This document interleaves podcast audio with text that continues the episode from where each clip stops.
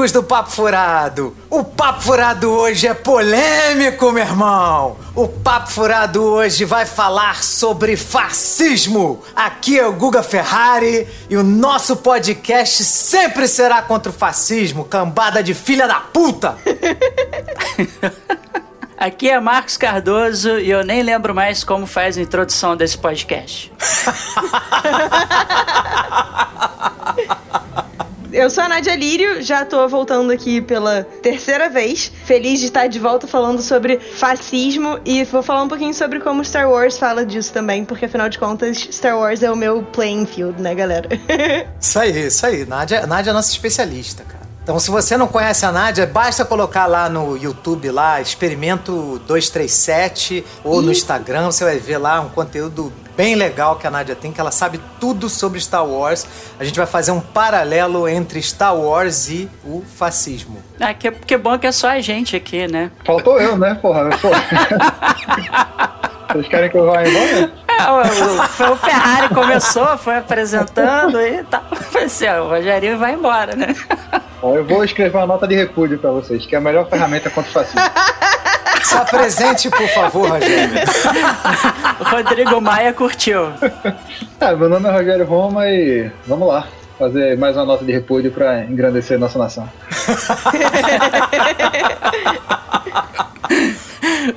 Eu lembro daquele meme do, do, do rapaz, né? É, o playboyzinho lá vestido de coxinha, né? Que o pessoal vira e fala assim: senhor fascista, o senhor poderia deixar de ser fascista, por favor? Se bem que aquele meme tá mais pra tipo, o senhor tem um momento para ouvir sobre a palavra do fascismo, né? Tipo, vai fazer a propaganda do fascismo, aquele playboyzinho. É, é verdade, é verdade. Isso aí. Dito isso, vamos para os nossos e-mails? Bora lá! E-mails! E-mails!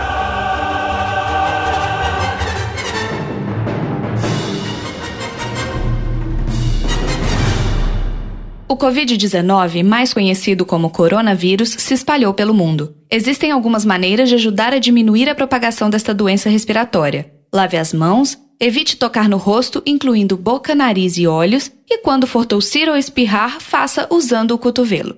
Monitore caso apareça algum sintoma e ligue para o Disque Saúde 136 em caso de dúvidas. Fique em casa e longe de outras pessoas contaminadas, exceto para prover cuidados médicos. Limpe e desinfete as superfícies de toque constante. Visite o site do Ministério da Saúde, coronavírus.saude.gov.br. Obrigado. Produzido pelo Coletivo Podcast, uma iniciativa ABPOD de colaboração coletiva.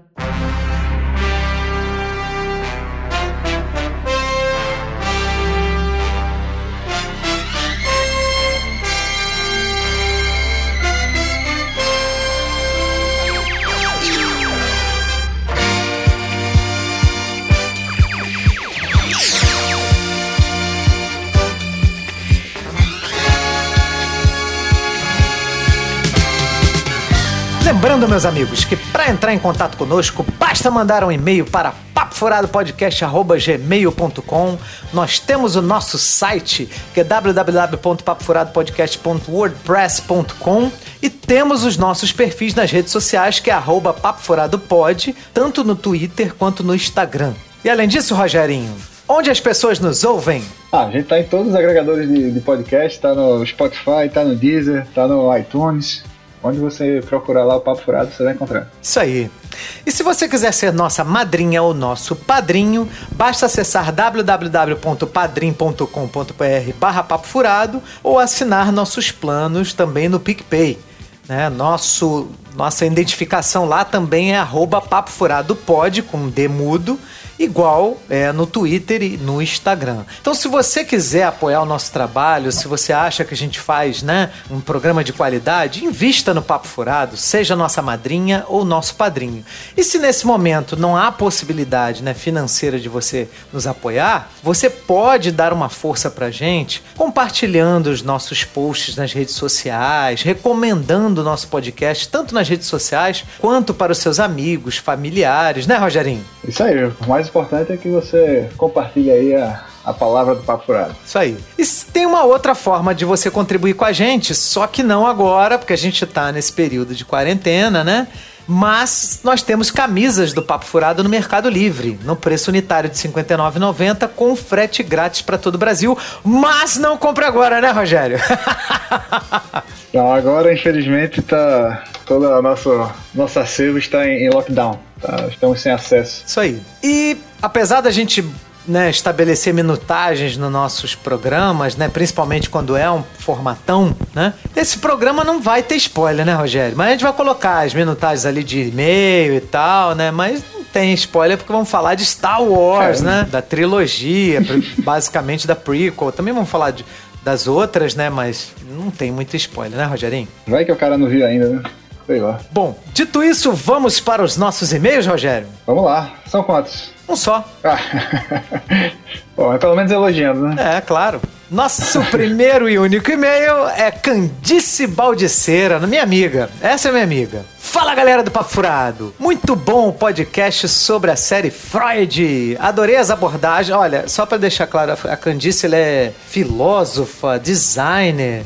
É, e agora tá fazendo uma pós-graduação em psicanálise. Sinistra, estuda pra caceta. Adorei as abordagens, as histórias à parte na, na sala de aula, kkkk. Só preciso puxar a orelha, do Guga por ousar esculachar a filosofia. Ela mandou uma mensagem pra mim assim que ela escutou o nosso programa, falou: "Seu viado, você falou mal da filosofia". Seu puto! Ah, desculpa, Candice, ela ama filosofia, né? Desculpa aí falar mal da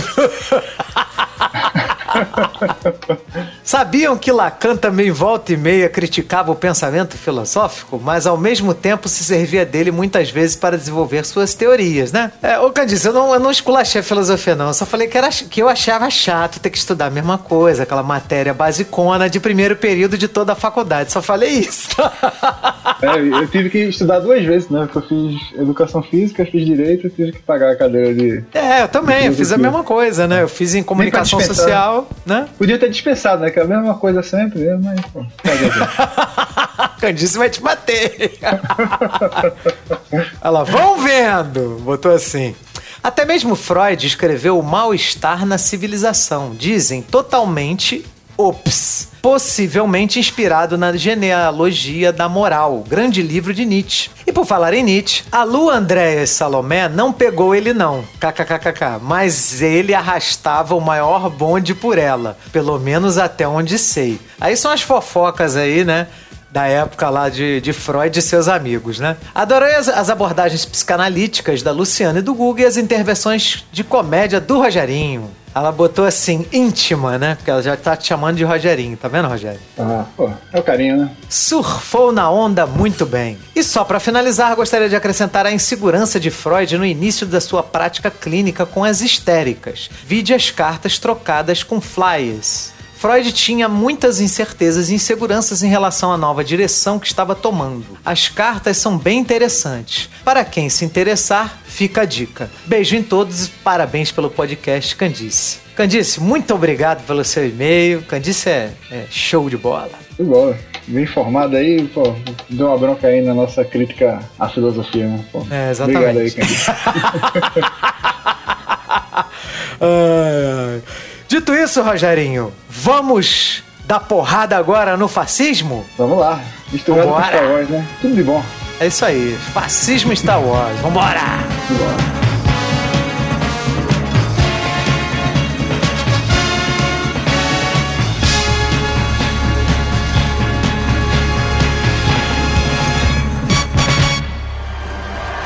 So this is how liberty dies. With thunderous applause.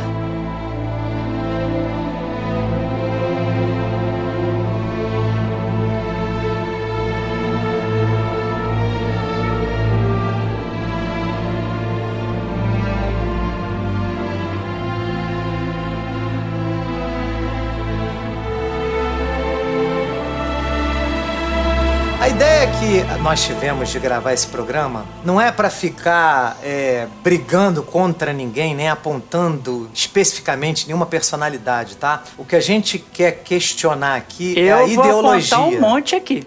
Não, ok, sem problema, mas assim, o nosso foco aqui é lutar contra uma ideia, tá? Porque assim como você tem lá no, no primeiro filme do Batman, do, dirigido pelo Christopher Nolan, lá no Batman Begins, que o Bruce Wayne tá explicando pro Alfred por que, que ele escolhe, né, uma, uma- se vestir de morcego, né, ter essa persona do Cavaleiro das Trevas, por que, que ele não, não faz isso de cara limpa? Porque ele diz que um homem, se ele botar a cara dele como Bruce Wayne, ele pode ser assassinado, pode ser morto, mas uma ideia nunca pode ser morta. Isso a gente tá vendo, né, o é desculpa fascismo. que ele dá pro Alfred, né? E na verdade ele é fetiche dele, né?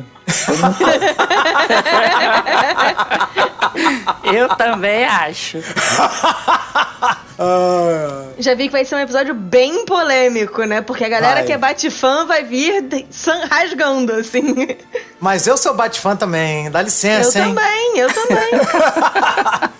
Na verdade, Então- eu sou fã do Coringa, mas assim, enfim, a gente não precisa entrar ne- nesse tema nesse momento. Tá certo. Então a gente vai, vai aqui discutir como que funcionam as ferramentas de uma pessoa que quer chegar ao poder se utilizando do fascismo. E aí, fascismo, a gente está pegando a definição de um autor norte-americano, que é o Jason Stanley, que ele é filósofo, PhD, professor da Universidade de Yale, escreveu um livro chamado Como Funciona o Fascismo, tá?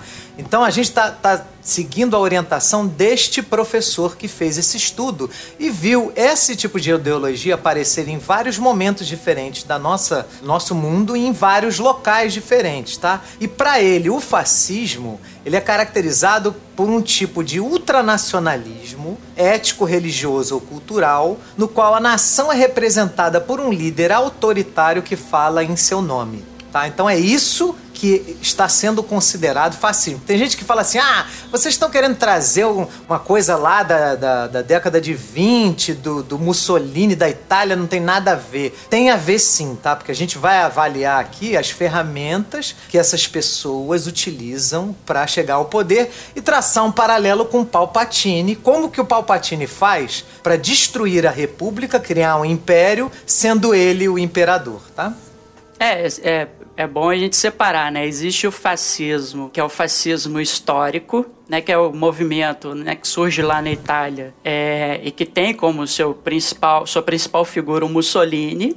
E o fascismo enquanto ideia, né? Porque o, o movimento fascista italiano ele influenciou vários outros movimentos que vieram depois, inclusive o próprio nazismo, né? O nazismo ele tinha uma influência, né, é, do fascismo italiano muito grande. Se a gente pegar o integralismo brasileiro, né, se a gente né, não sei, é, geralmente a gente estuda isso na escola, né, nas aulas de história e tudo, mas o Brasil ele teve um movimento fascista, declaradamente fascista também, com inspirações em Mussolini, que é o, o movimento integralista brasileiro, né, que tinha lá o Plínio Salgado como seu líder, né, eles tinham até um, eles tinham até um código de vestimenta, né, uma das coisas que a gente vai falar aqui que é, caracteriza o fascismo é o militarismo. né? Então, os fascistas, ainda que não fossem um exército é, é, estatal, né, eles gostavam dessa coisa da hierarquia militar, da ordem militar, né? Essa quando alguém vem com um discurso muito forte assim de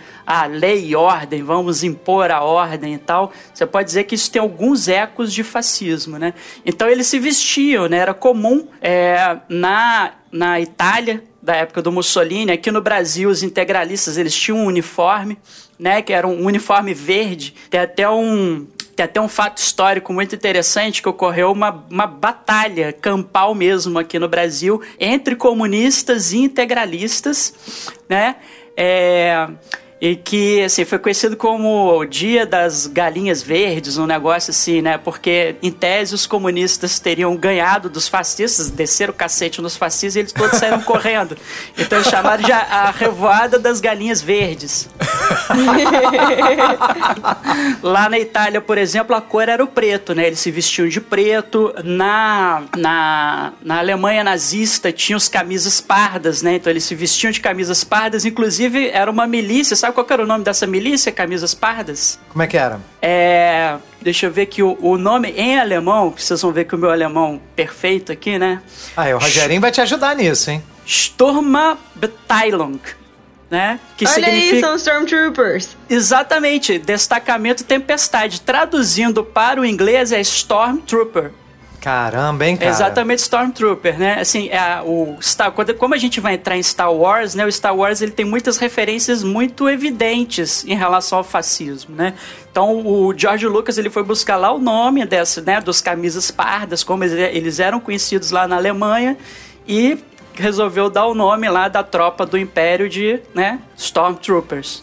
E é um nome muito legal, né? Porque assim, é, se você não sabe que eles não acertam nada, é, é, um nome que dá um certo medo, assim. Imagina, é, a, a, impressão que eu tenho é assim, é uma tempestade de tropas, né? Uma tropa que vai fazer uma super catástrofe e tal. Então, assim, é, é um nome muito bacana. Claro que a associação dele com o nazismo e o fascismo é um, um negócio que não é tão bacana assim. Mas o nome é muito legal, assim. É, Ah, um nome sim, que, sim. que dá essa força, né? Tem um eu impacto, gosto bastante. né? Tem um impacto. É. Eu, eu, assim, eu é, tenho a impressão, porque, assim, esses, esses movimentos é, nacionalistas muito radicais, eles têm uma profunda inspiração romântica, né? Do, do, do romantismo literário, artístico, né? que é exatamente um, um dos primeiros movimentos literários que vem construir uma ideia de nacionalidade, né? Se a gente lembrar dos nossos escritores românticos, a gente vai ter lá, né, o Zé de Alencar, né, que vai escrever o, o Guarani, né? A gente vai ter é, poetas que, que fazem é, que fizeram poemas épicos é, tentando traçar uma origem mítica pro, pro brasileiro e tal, né? O poema tem o é, esqueci agora, né? Mas tem o Gonçalves Dias, né? Ele, ele vai escrever lá, né? Sou bravo, sou forte, sou filho do norte. Meu grito de morte, guerreiros ouvi, né? Que eu esqueci o nome desse poema, mas enfim, é um poema épico também que conta a história de um índio, né? Então essa construção da identidade nacional era muito forte no romantismo. E o movimento romântico alemão era conhecido como Sturm und Drang, que era tempestade e ímpeto, né? E o nazismo se apropria muito dessas imagens grandiosas do, do movimento romântico. Então, se chamar de tropa tempestade ou destacamento tempestade, né? É essa coisa de você é, querer se associar também a esse movimento é, romântico, né? Se a gente lembrar, a gente teve um secretário de cultura, né? Que passou muito rápido pelo governo atual que ele faz um discurso nazista, né, em que ele diz que a, a arte brasileira da próxima geração será romântica e nacional, não sei o quê, imitando um discurso de um ideólogo nazista, né, bastante conhecido também, que era o Goebbels, e, e ele e ao som de Wagner, obviamente, né? E a cenografia do, do Isso vídeo é tudo, também era né? todo. É, enfim, É. toda a iconografia, né, e tal. E, e- e ele evoca essa coisa do romantismo, né? Por quê? Porque o romantismo ele é esse movimento que traz a questão nacional muito forte. E antes que alguém fique nervoso e diga, ah, vocês estão querendo enfiar política em Star Wars, não sei o quê, é, como autoridade no tema, eu queria só destacar que Star Wars foi feito pelo George Lucas em resposta à guerra do Vietnã, ao governo do Nixon. Então, assim, em sua seu inicinho, Star Wars sempre foi político e dentro da história construída pelo George Lucas ao longo da trilogia original, a trilogia prequel e agora também com a, a construção feita pela Disney, é, a temática de Star Wars é política. Você não pode ter um grupo de pessoas se rebelando contra um governo autoritário sem pensar em política. Você não pode ter um filme, uma trilogia de filmes que, em alguma medida, entra direto em contato com o Senado, os lobistas e coisas do gênero sem pensar em política. Então, assim, eu entendo que a gente queira pensar nos nossos filmes favoritos como momentos de escape e coisas que são separadas do mundo real, mas o fato é que elas são inspiradas no mundo real e elas têm sim a sua própria carga política. As obras todas dizem alguma coisa específica. Então, assim, eu entendo que você não queira pensar em política quando você assiste Star Wars, mas Star Wars foi desde o princípio uma obra política. Com certeza. Eu lembro de uma entrevista que o George Lucas deu, que ele fala que as pessoas acham que Star Wars não tem tema sério nenhum, que é uma coisa puramente feita para crianças e é uma história boba. E ele fala que isso não é verdade, que tudo que ele fez Obviamente que é um filme que ele fez para crianças, óbvio que é para criança. Mas só que ele colocou ali ideias que ele considera importantes, como essas que a gente está discutindo aqui. Rogerinho, o que, que, você acha disso? Eu lembro que o, o, quando lançaram o episódio 1, né, em 99, o pessoal fez muito essa crítica, né? Pô, eu queria ver sabre de luz, porrada, não sei o que, foi uma, triga, uma intriga palaciana, de política, não sei o que. Foi uma das críticas que o pessoal fez a, a, ao episódio 1, né, quando a, a teologia Prequel, né? Prequel, né? Mas é que a galera realmente não, não entende bem o que é a mensagem de Star Wars, aí feita a Nadia falando. Sim, é, isso é... é... uma coisa que nunca deixa de me surpreender, o fato de que as pessoas assistem essa tro esse troço há 40 anos e ainda não entenderam qual é, assim, o core da parada. Tipo, Star Wars sempre foi sobre lutar contra autoritarismo e tal, e o povo fica achando que não. Gente, viu errado, vê de novo, porque não é possível. 40 anos vendo esse troço, vocês continuam sem entender Cara, não a coisa mais absurda que eu vi, Nádia, outro dia foi X-Men de direita. Eu falei, cara, o ah? que que é isso? Ah? Como assim, gente? um movimento, né, das pessoas que são vítimas da, né, da, da, da esquerda, dos esquerdopatas. Gente! Eu tenho direito de agredir quem eu quiser, porra. Eu não sou vítima de... Não. Olha que loucura, cara. X-Men de assim, direita. X... Ai, eu não consigo nem começar a dizer de onde isso tá tão errado. Não, não dá.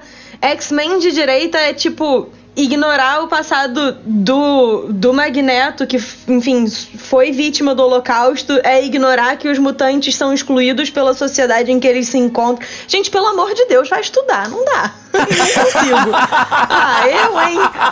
Cara, colocaram, fizeram questão de botar na, num dos três filmes lá originais do X-Men todo o passado do Magneto, que era pra gente entender qual é o, a frustração dele e tal, e, e, até de onde ele se inspira um pouco, porque afinal de contas o Magneto é o vilão, né?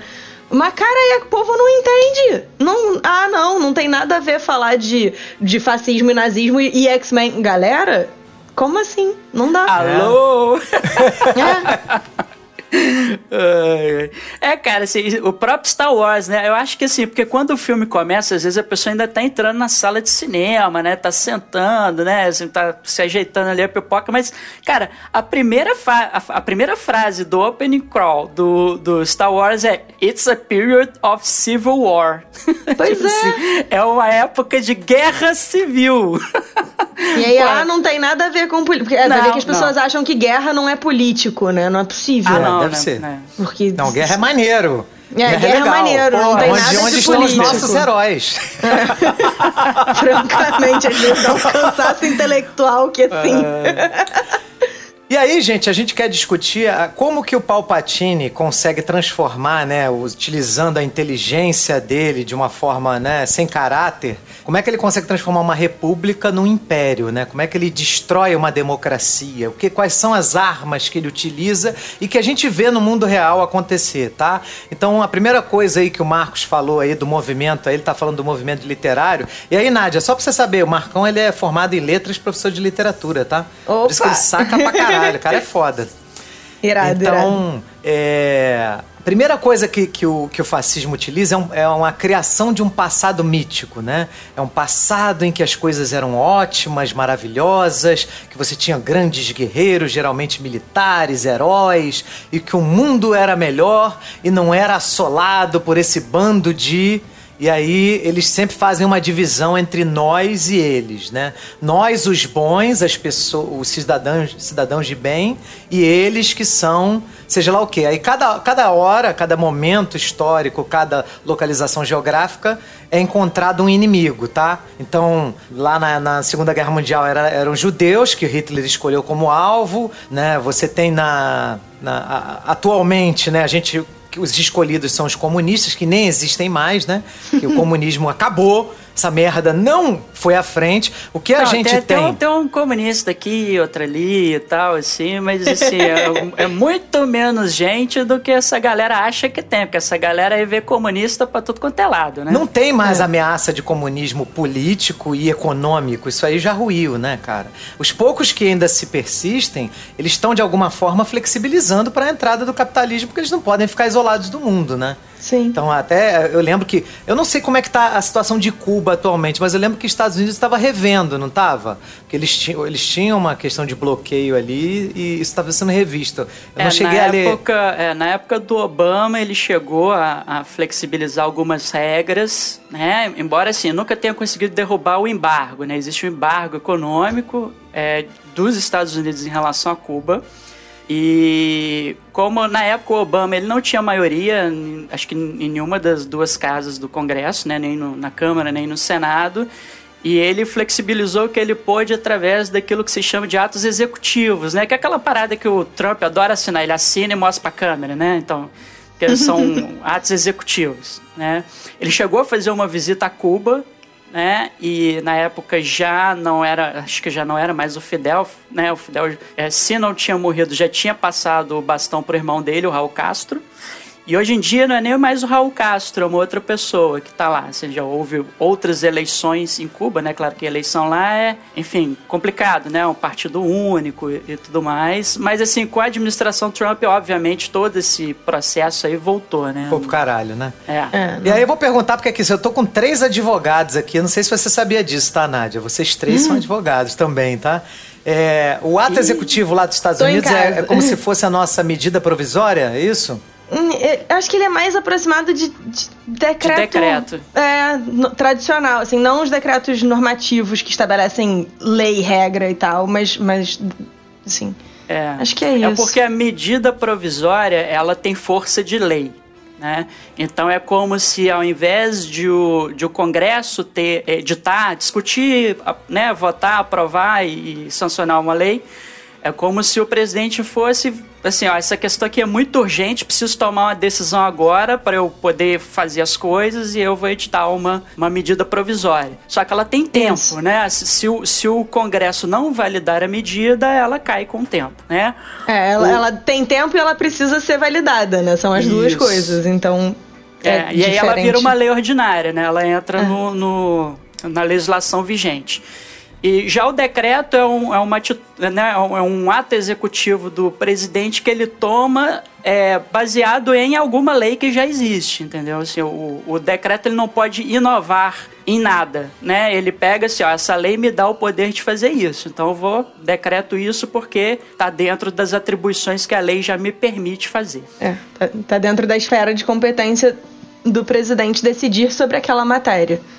Não depende do, do Congresso. Agora, por que, que a gente está fazendo esse programa, tá? Por que, que é importante lutar contra o fascismo? Segundo esse autor, né, que é o Jason Stanley, Jason Staley, eu tô na realidade lendo o nome dele errado, Jason Staley. Ele, ele, eu tava lendo o, o- livro dele, e ele tava é, fazendo uma pesquisa entre várias situações de genocídio, extermínio generalizado, isso com o apoio do Estado, né? Então, ou seja, é algo oficial você exterminar uma parte da sua população, como aconteceu na Alemanha nazista com os judeus, como aconteceu em Ruanda por causa de questões étnicas, como aconteceu em Mianmar por conta de religião, né, que foi os muçulmanos lá em Mianmar é que foram exterminados. Toda vez que você tem genocídio acontecendo, sendo promovido pelo Estado, quase que assim, quase que 100% das vezes você tem uma política fascista por trás. E esse é que é o perigo de você bater palmas e apoiar alguém que seja fascista, alguém que esteja se utilizando de uma estratégia fascista. Por mais que essa pessoa não queira né, é, promover um Estado né, na- na- ne- nesses moldes de genocídio, você não pode apoiar uma coisa dessa porque o caminho, esse é o caminho de algo muito horroroso, desumano, porque é a desumanização de um grupo de pessoas que eles colocam como nossos inimigos, né? Rogério, o que você acha sobre isso? É terrível, né? Assim, não, não tem muito o que fazer. Tem que procurar identificar né, o quanto antes para é, impedir que uma, uma política genocida faça parte do, do, Estado, né? Não tem muito o que fazer. É, porque a gente pensa assim, ah, beleza, essa pessoa não quer, né? É que o Estado seja como uma Alemanha nazista. Mas o dia que quiser né? E aí? e, quando, e quando a pessoa quiser? Fudeu, né? Você já votou, né? Tem importância de manter a, a, a, a função do, das instituições, né? Manter a instituição com força, com solidez, para evitar que chegue um maluco desse e tome conta de tudo, né? Eu, eu acho que é, é, talvez assim a gente deva dar um passo atrás e antes de abordar o fascismo, assim, para que as pessoas possam entender por que, que o fascismo é tão perigoso, a gente falar um pouco sobre democracia, né? É, eu, eu, não vou voltar lá na Grécia Antiga e tal, porque a experiência grega, né, que não é nem grega, né, é uma experiência que foi muito pontual em Atenas, num determinado período e tudo mais, assim, é uma coisa bem diferente da democracia como a gente entende hoje. Sim, né? até porque era super exclusivista, né? É. Só votavam os homens ricos, basicamente. Então, é, assim, que exatamente. democracia é essa? é, os cidadãos da polis, né? Aí mulher é. não era cidadão, escravo não era cidadão, né? Então, é, é, tinha uma série de problemas e a própria democracia liberal durante muito tempo ela, ela excluiu muita gente, né? ela foi sendo aperfeiçoada ao longo aí do século XIX, século XX.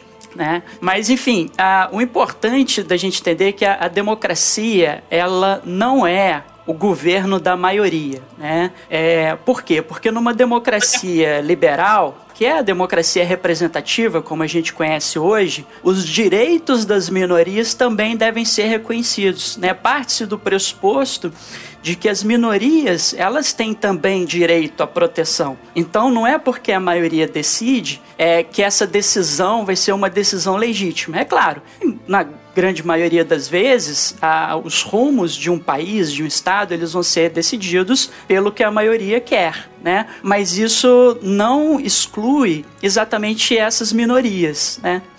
existe o reconhecimento de que há um núcleo essencial, um núcleo duro de direitos que não podem ser violados, independente, inclusive, da vontade da maioria. Né? Então, isso é um elemento super importante num cenário de, de manutenção da democracia. E uma das primeiras coisas que o fascismo, assim, quando começa a surgir, acaba atacando, é justamente a percepção de que exista mesmo esse núcleo duro e de que as minorias sejam, sim, sujeito de direito. Né? E isso é uma das coisas mais complicadas, assim, da gente identificar no início e, e combater. Exatamente. Eu tive uma professora de história, eu estudei no Colégio Rio de Janeiro, na Gávea, e eu tive uma professora de história que uma vez fez um, uma experiência com a gente que foi muito legal. Ela levou uma ONG para falar com a gente, é, e aí eles levaram vários números sobre a criminalidade no Rio de Janeiro. Eu sou carioca, né? E aí, na, lá no, na experiência da ONG, no que eles estavam apresentando, eles fizeram uma correlação, e claro que isso não foi assim em cinco minutos, né? Eles tomaram várias horas do dia mostrando esses números, esses dados, fazendo uma correlação entre a imigração de nordestinos para o Rio de Janeiro e a o crescimento da criminalidade. É, e a gente, pô, com 14, 15 anos, todo mundo retardado não entende nada, né? Então foram lá, disseram isso pra gente, mostraram os números que pareciam fazer sentido, a gente acreditou. E aí eles diziam: não, a gente é de uma ONG, chama ONG Orgulho Carioca, o que o nome já devia ter dado, acendido uma luz pra gente, mas não acendeu. e aí eles diziam: a gente tá aqui porque a gente quer é, a colaboração de vocês para a, o oferecimento de projetos de lei que visem lidar com o problema da, da, criminalidade no estado do Rio de Janeiro. Aí todo mundo, né, assim, classe média e tal, foi lá dar a sua opinião, não sei o quê. Aí tinha de tudo, tinha desde tipo, ah, tem que cercar a favela e explodir, que é um absurdo, até coisas de filho de advogado, de ah, não, foi o meu caso, por exemplo. A gente faz o seguinte: fecha a fronteira e só entra quem tem é, quem consiga comprovar que tem aonde morar, que tem emprego, que tem não sei o que, e fiscaliza essas pessoas. Ó, ó assim, a burrice. a burrice. Mas com Aí, 14 beleza. anos, né, Nádia? Com 14 tinha, né? anos, pois é. é. assim, sem ter, né, noção de vida. Aí todo mundo escreveu lá no papelzinho e tal, não sei o que, entregou pros caras, parará. Aí eles passaram um vídeo sobre a Alemanha nazista. Aí eu já comecei. Hum. Fiz hum, merda. Deu ruim.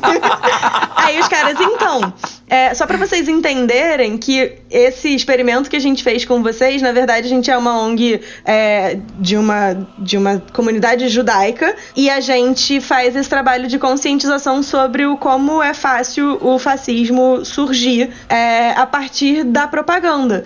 E a gente veio aqui e trouxe uns dados que vocês nem sabem se é verdade ou não, é, fez uma correlação em meia hora que vocês acreditaram e por causa disso vocês propuseram o seguinte e começaram a ler as ideias da gente. Cara, eu queria, juro, eu queria morrer. Assim, eu, eu chorava.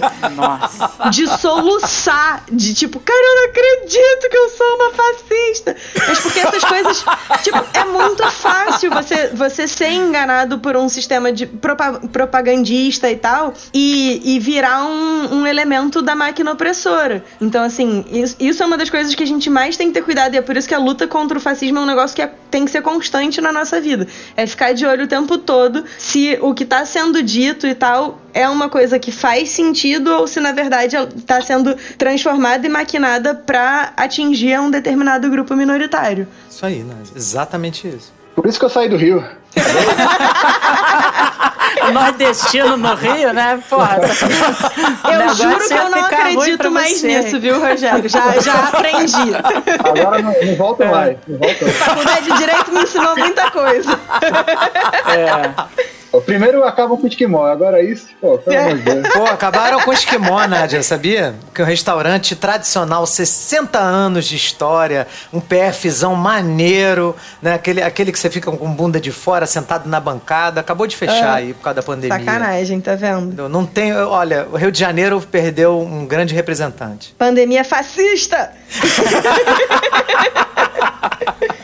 Bom, então é. só pra gente né, elencar aqui né, as estratégias, né? Então, por exemplo, quando, quando você tem essa questão do passado mítico, né? Olha, antigamente é que era melhor, né? Tudo era melhor, as pessoas, o, a criminalidade era baixa. Quer dizer, fazem um bando de correlação que não tem nada a ver, né? E era melhor para quem, né, cara pálida, né? O antigamente, né? Então, você não avalia todos os pontos de vista.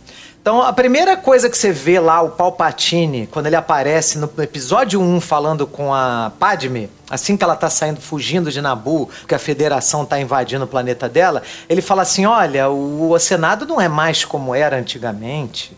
Agora o Senado é cheio de gente corrupta, cheio de, de político ganancioso. Antigamente não era assim. A gente precisa de um líder forte. Cara, isso é uma fala totalmente fascista, né?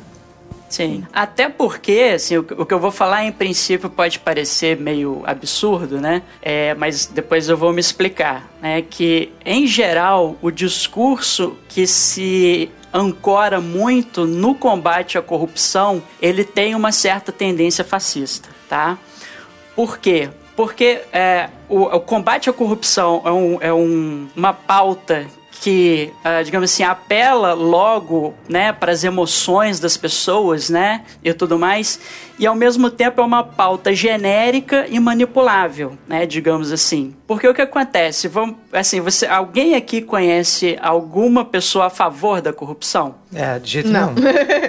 É, ninguém aqui é, é, a favor da corrupção, né? Então, para qualquer político de qualquer. Uh, Depende de é, quanto eu ganho nisso, né? É. Mas qualquer político de qualquer espectro ideológico, ele vai te dizer que ele é contra a corrupção, ainda que ele mesmo esteja é, é, é atolado até o, né, até o pescoço em corrupção. Se a gente lembrar, assim, e sem fazer juízo de valor sobre se havia fundamento, se não havia fundamento, mas se a gente lembrar do, do processo de votação do impeachment em 2016, a da gente Dilma, vai né? ver que vários dos parlamentares que foram lá na tribuna votar a favor para combater a corrupção, depois se viram enrolados em escândalos de corrupção, né? Tem um caso famoso de uma deputada federal que falou falou que ia votar pelo marido e pelos filhos, né? E para acabar com essa corrupção que existia no Brasil. E, tipo assim, uns meses depois o marido dela foi preso. Né? O marido dela era prefeito de uma cidade, ele foi preso porque desviava verba é, nessa cidade. Então, o, a, é, eu não estou dizendo assim que a corrupção não deva ser combatida. A corrupção pode e deve ser combatida. Mas assim, a gente é para desconfiar de movimentos que se ancorem somente no discurso do combate à corrupção, que não tenha um, um projeto, que não tenha uma outra pauta é, é, ali junto com ele, né? E se, voltando um pouquinho, né, sobre a questão do direito das minorias, né? Se você vota né? É, se você tem pela frente um candidato que diz ou as minorias se curvam às maiorias ou desapareçam, né? Esse cara é um fascista. Então, Com certeza. evite votar Sim. nesse cara. É, porque esse exata, cara, é exatamente o que um governo fascista quer, que uma minoria que ele não gosta desapareça. Desapareça de que forma? Sendo assassinada é. ou exilada, Eu não vou dizer que um político for. brasileiro se elegeu dessa forma ultimamente, mas Não, não, não, tem. A fala, assim, a gente não tá querendo dizer, ah, mas ele é, ele não é. Foda-se, isso aí não tá em discussão. Eu tô, eu tô, a gente, o que a gente tá falando é do discurso. O discurso foi esse, entendeu? Ah, mas ele falou com orientação lá de não sei quem que falou que se ele fizesse isso ele ia ganhar a eleição. Não estamos entrando nessa, nessa seara. Estamos analisando o discurso. Se você fala esta frase, você é um fascista. não tem como. Se você né? concorda com essa frase, eu tenho uma notícia muito ruim para você. eu não entendo. É. Não, assim, de verdade, eu não entendo. E, e isso foi um problema muito grande para mim. Eu, eu sou batista, né? Eu sou, sou crente, sou evangélica, sou batista. É, e, e, me doeu muito esse período, está me doendo muito esse período que a gente está vivendo, porque assim, é, a mensagem da, da Bíblia, a mensagem de Cristo, é uma mensagem de amor ao próximo. E aí eu vejo nas igrejas, de modo geral, uma pauta muito de ódio, né? Então eu fico, gente, assim, vocês leem a Bíblia para quê? Porque não é possível. E, e, eu acho engraçado isso, que tem muita gente que, não, eu sou gratiluz, eu, ah, todo mundo é o máximo. Aí chega na hora de votar, aí vota umas pautas tão esquisitas, tão contrárias às coisas que a pessoa supostamente acredita, que eu fico, cara, como é possível? Assim, você se ouve às vezes? Porque eu, eu não entendo. Tem, tem sido um momento muito difícil para mim, agora, um momento de desabafo. Porque me dói, assim, ver gente que eu, que eu gosto, que eu, que eu acredito que, assim, são boas pessoas, mas indo numa vibe muito estranha. E, e, caindo nesse discurso, que é um discurso muito complicado. Assim, e, assim, se você votou ah, porque é a solução para a economia, ou ah, porque eu acredito que tem que ter uma alternância de poder, legal, assim, tá, beleza. Espero que você esteja é, ciente do, da consequência dessa votação, mas tem a galera que tá acreditando mesmo no discurso, e isso é que me preocupa. Porque é assim que, que a gente já viu as coisas acontecerem na história e em Star Wars, que é, é acreditar num discurso. Sim, sim. É uma coisa que eu até ia puxar, assim, é, não, não tá exatamente muito explícito ali no, no livro do Jason Stanley. É Stanley mesmo, Ferrari. Não é Stanley, não é Stalin, é não? Não, não é, Stalin é outra figura. É outra, é. Primo irmão, mas assim... É, é Stanley, né? Então deixa eu acertar É Stanley aqui. mesmo. Mas é que... É, o, o que caracteriza também a democracia chamada de, democracia liberal né? É, essa coisa que a gente já deu uma pincelada, né, dos direitos humanos, que seriam os direitos das minorias também, né, a proteção do indivíduo face ao Estado e tudo mais. E, uma, e a forma como esse Estado ele também é organizado, né? É, existe a questão da divisão dos poderes exatamente para que é, uma pessoa só ou apenas um poder, uma instituição, é, detenha todo o poder de mando e todo o poder de governo, né? Por isso que lá no Montesquieu, lá no espírito das leis, é, ele pregava que o, o Estado ele deveria ser dividido em três poderes, né? O executivo, que seria a instância que faz as coisas, né? Digamos assim, que promove as políticas públicas, o legislativo, que seria o responsável por criar leis, e o judiciário, que seria responsável por aplicar as leis que são feitas pelo, pelo legislativo, né? Depois o, o, os Estados Unidos, né? Eles deram uma incrementada nisso e criaram uma coisa que a gente chama de sistema de freios e contrapesos, né? Que um poder ele meio que fiscaliza o outro para não deixar que nenhum deles fique muito é, é, desproporcional, né? O poder de nenhum deles invada a competência do outro. Né? E uma das coisas da política fascista, que é uma coisa bem característica da política fascista, é quando ela descamba para uma ditadura, geralmente há um ataque às instituições, né? Então o legislativo é atacado, né? Por exemplo, você começa a ouvir muito que não é o, o parlamentar A ou o parlamentar B são corruptos, mas o Congresso é corrupto, né? o Senado é corrupto, o Judiciário é corrupto, o, o STF é corrupto, e a partir daí começar a defender o fechamento dessas instituições, esse discurso é um discurso fascista.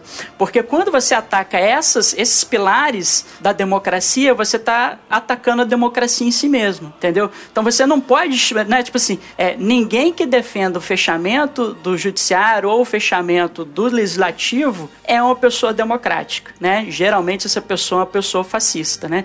Se a gente lembrar em Star Wars, existe uma conversa ali, é, uma reunião que tem de, de vários, não sei se são almirantes, capitães de naves ali da, da frota imperial, né? Mas chega o Darth Vader e chega o, o governador Tarkin, né? No episódio 4, em A New Hope. Isso, é, episódio 4. É quando eu falo Star Wars e eu não acrescento mais nada, eu tô falando do, do do episódio 4 lá. Ah, beleza. É, coisa de velho. E aí. e aí o que acontece? Quando é, eles chegam nessa reunião, o pessoal vira e fala assim: pô, mas você prendeu a princesa Leia, né? E agora como é que a gente vai fazer? O Senado nunca vai permitir isso, ela estava em missão diplomática e tal. E o, e o Tark avisa: não, o Senado não é mais problema, o imperador dissolveu o Senado, né? Então ali a gente vê assim, uma das características marcantes da política fascista é isso. Ele, ele dissolver ou destruir ou, ou subordinar, como aconteceu na ditadura brasileira, né? O judiciário e o legislativo continuaram funcionando, porém subordinados ao executivo, né? Então, o que, que o Palpatine faz? O Palpatine vai e acaba com o Senado. Eu vou fechar o Senado porque esses caras ficam aqui me enchendo o saco, não deixam eu governar, não deixam fazer o que eu quero.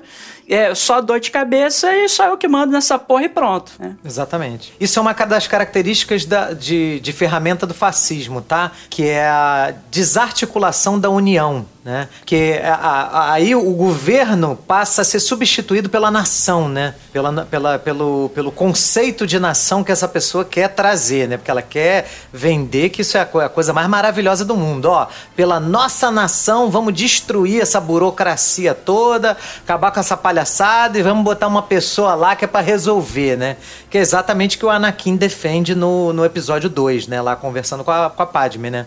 Isso, bem, bem lembrado. Ele falou assim: ah, talvez se tivesse uma pessoa só forte mandando fosse melhor. Exatamente. Ela fala: você tá brincando, né? É. Aí ele até desconversa, ele dá uma. Né? É, não tô brincando. Eu não sou bobo de brin brincar com uma senadora e tal, mas ele não tá brincando, ele tá falando sério, né? É. Não, assim, aí o que eu acho legal dessa, dessa construção toda do, da trilogia prequel é justamente isso, porque às vezes a gente tem um pouco essa sensação, assim, de que o legislativo como, como instituição é muito lento, ele tem muitos interesses, aí alguns legítimos, outros nem tanto, é, funcionando ali, né? Então, girando em torno do seu funcionamento. E às vezes a gente fica com a sensação, pô, alguém tem que chegar lá e bater o martelo e resolver. Não dá para ficar essa lenga-lenga que não resolve nada. Que é um pouco o que o Anakin tá, tá verbalizando ali naquele momento com a Padme. É, e, e assim, mas o que a gente não pode perder de vista é que o legislativo existe justamente para funcionar, para dar voz a uma pluralidade de pessoas. Então, por exemplo, é, nas, nas casas casas legislativas men menores, entre aspas, porque, enfim, nas casas legislativas dos estados e dos municípios, e mesmo na, na na nossa federal, o que a gente tem é as vozes de várias pessoas, de vários segmentos da sociedade sendo representadas. Se você acaba com aquilo, você só tem a voz da maioria. E, e isso, como a gente já disse, não é democrático. Então, por mais que às vezes a gente concorde com a lógica do Anakin, a gente tem que lembrar que ele depois vira o Vader, né? Ele não fica sendo Anakin para sempre. com certeza com certeza. É, exatamente. E por que democracia, gente? É assim, vou, vou né, falando diretamente para os nossos ouvintes. Gente, democracia é uma parada difícil É Sim. sentar, conversar, parar arestas, né? É, é- é tentar chegar em consensos que são difíceis, é ceder. Nada nunca, numa democracia, nada nunca vai sair exatamente do jeito que você quer. Por quê? Porque é exatamente por isso, é a pluralidade de pessoas, né? A pluralidade de, de ideias, né? Então, assim, eu posso concordar, né? Trazendo um exemplo aí recente, né? Eu posso concordar com uma ideia, por exemplo, de reforma da Previdência que outra pessoa não concorda. E as duas posições são legítimas. Então, não- não- eu não aprovo uma reforma da Previdência do dia para noite, né? Ou ela também não sai do jeito que eu quero, né? Isso Verdade. aí, você só vai sair do jeito que você quer se você for um ditador. Se você for, é, se você for o Pinochet, você aprova a, a- a- a reforma da Previdência que você quiser. Com um cabo e um soldado. Com Né, cabo Rogério? soldado. Exatamente. Eu é. E, uma coisa, uma coisa é, bem legal assim que eu observo que tem desde o princípio em Star Wars e é engraçado porque é uma coisa que eu, eu demorei a me dar conta, né? É, mas assim, é, eu, eu só me dei conta disso quando eu li a primeira trilogia Troll lá do Timothy Zahn né, que ela ainda, né, que hoje em dia é Legends, né, e tal, mas é aquela trilogia que ele faz que seria uma espécie de continuação, seria uma continuação de Star Wars, né? Cinco anos depois ali do Retorno de Jedi, e aí volta o inimigo, que seria o Almirante Troll, o Grão-Almirante Troll, né? Cria um cargo lá que não, não existia na trilogia original, né? E, e aí o que acontece? Eu tenho uma coisa que me chamou muito, me chamou muita atenção, que foi uma passagem que disse o seguinte: é que apesar de, o- do, do Troll ter sido nomeado grão-almirante, isso ser um posto exclusivíssimo ali no Império, né? É, ele foi mandado para ali com a frota que ele comandava, né? Ele foi mandado lá pro Outer Rim, né? Que ele fala lá das regiões ermas, né? Do, do, do, do mundo ali de Star Wars, é, né? Da a galáxia. exterior. A orla exterior, isso. Eu tava tentando é, buscar essa expressão. Né? É. E aí o que acontece? É, ele foi mandado pra lá e ele diz o seguinte, cara, eu fui mandado pra cá e, e, e até por isso ele escapa, né, do, do- da debacle do Império, né, da, da destruição da Estrela da Morte e, a, e, a, e a- o fim do Império que se segue, porque ele tava lá muito longe, né? Então a, a frota dele ficou lá bonitinha e tal e quando ele voltou, né, ele viu que a, que a coisa tinha ruído. E aí ele se torna aí um, um grande inimigo ali, tenta continuar o projeto imperial e tudo mais. Mas ele diz que ele foi mandado pra longe porque ele era não humano. Ele fazia parte de uma raça não humana, porque ele tem pele azul, né? Acho que o olho dele é vermelho, né? Se eu não Isso. me engano É. é ele é não humano. E se você observar, desde o, episódio 4, por exemplo, se, se você vir o, o- os postos de comando do Império, eles são ocupados predominantemente por homens brancos. Né? Sim. É, e, e, e mais ainda, né? Humanos, né? Da raça humana. Já do lado rebelde, você vê incorporado ao lado rebelde é, seres de várias outras raças, né? Mulheres ganhando proeminência, né? Então, é, você tem lá a Mon Mothma, que é a líder da rebelião, você tem a Princesa Leia, que é uma mulher que ah, também comanda ali o- o- uma parte ali do, do exército rebelde, esse teu Chewbacca, né? Que é um que é um Wookiee. Você tem incorporação de várias outras raças alienígenas. É claro que o George Lucas ele bota isso ali propositalmente para vir e falar assim, olha, aqui os rebeldes eles são o espaço da tolerância, né? Da eu pluralidade, consigo, né? Da pluralidade, Exatamente, da né? Eu diversidade. consigo da diversidade, eu consigo receber aqui muito bem é, é, e trabalhar com a diferença muito bem. Enquanto no Império, não. Se você observar, todo mundo ali, homem branco, é, é, geralmente tem um olho claro ali, né? Eu lembro que os atores que são escolhidos, né, são atores que têm o olho claro e tal. E é engraçado porque parece que a galera não se deu conta disso lá na, na trilogia original, né? E o, o- o- quando eles fizeram agora a, a trilogia mais recente, né? que é Os episódios 7, 8, 9, teve o chororô da galera de reclamando de whitewashing, né, do, no, no- nos filmes, falando que era o filme era pura lacração, que dava protagonismo pra mulher, dava protagonismo pra negro. Eu falei assim, cara, vocês esqueceram da Princesa Leia e do Lando? Vocês estão reclamando do Finn e da Rey, né? Então, assim, é... é, existe aí também nessa construção de Star Wars, né, da diferença, né, de ocupação ali dos postos do Império e da Rebelião, também essa diferença que tem muito presente no é, fascismo, né? Porque como o Ferrari falou, assim, é, é, o fascismo ele é uma política do nós contra eles, né? O nós, o povo escolhido, né? É, somos, né? Pegar o exemplo do nazista raça ariana, né? Se pegar o, o fascismo do Mussolini, nós somos os herdeiros do Império Romano e tal, nós somos a raça pura, superior às outras, né? E os outros povos, ou eles devem ser submetidos, ou eles devem perecer. É. Né? E também tem a questão patriarcal, né? Em geral, as posições é, de poder são ocupadas por homens, né? Não é, é, espaço da mulher exercer função de poder, exercer função de comando, né? Então você uhum. vê no Império não tem mulher em posição de comando. Eu lembro que depois, muito depois eu assistindo, é, acho que foi Rebels, né? Tem lá a tem uma governadora. Price. Isso, a Arinda Price, exatamente. Tem uma governadora. Mas é a única que eu me lembro, assim, com mais destaque e tal, assim. Se você pegar a, a trilogia, as trilogias, você não tem. Não é, tem é, mulher no poder, não tem. Exatamente. Não, não Império. Ninguém ligado ao Império, nem a, a Primeira Ordem. É. Assim, na primeira... Aí entrando um pouco na, na mudança na mudança e na revisitação desses temas já pela, pela trilogia nova, né? Assim, eu gosto muito do, do Star Wars como uma alegoria do nazismo, porque se você olhar toda a questão de, de costuming, além do que o Marcos acabou de falar sobre só tem homens, são todos brancos, são todos humanos, parará, parará, a gente tem ainda todo um trabalho de, de figurino e de setting, né, de, dos sets em que eles filmaram, que traduz muito também a lógica nazifascista. Os uniformes da, do Império, dos, dos oficiais do Império, são profundamente inspirados nos uniformes nazifascistas, é, o capacete do Darth Vader é inspirado num capacete nazista que existiu de verdade, as pessoas usaram e tal. Então, assim, a gente tem todas essas iconografias que são importantes.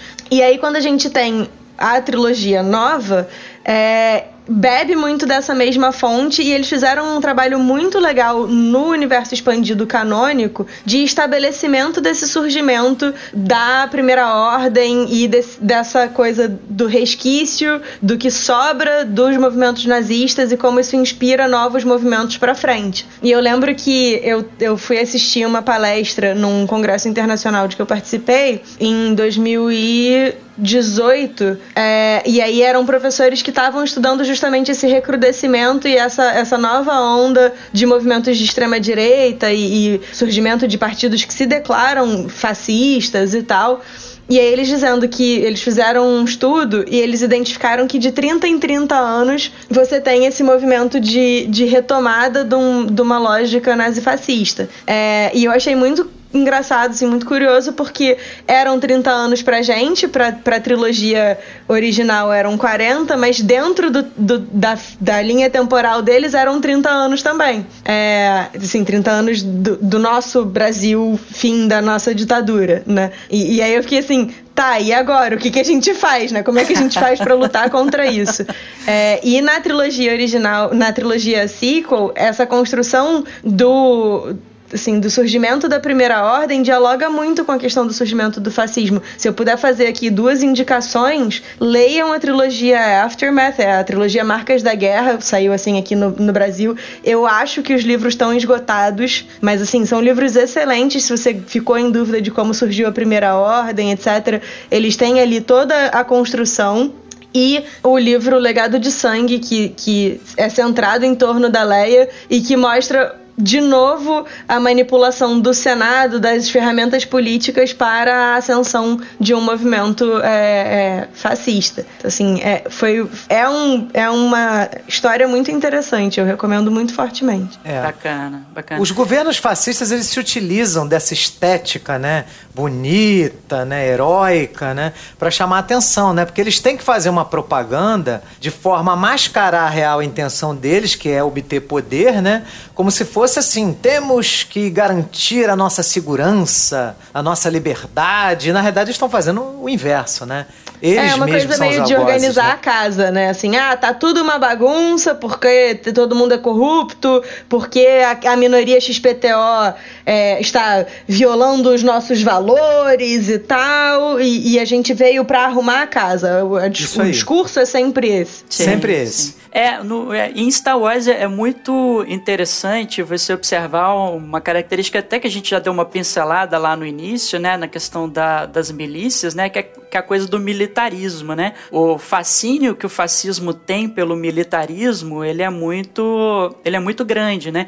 Então, o, o- geralmente os movimentos fascistas, an- antes mesmo de tomar o poder, eles se organizam em milícias, né? Como eu falei, tinha, os camisas pardas, né? Que eram os Stormtroopers, né? Da, da Alemanha, né? Então, tinha os camisas pretas, aqui no Brasil tinha os camisas verdes e, e tudo mais. E...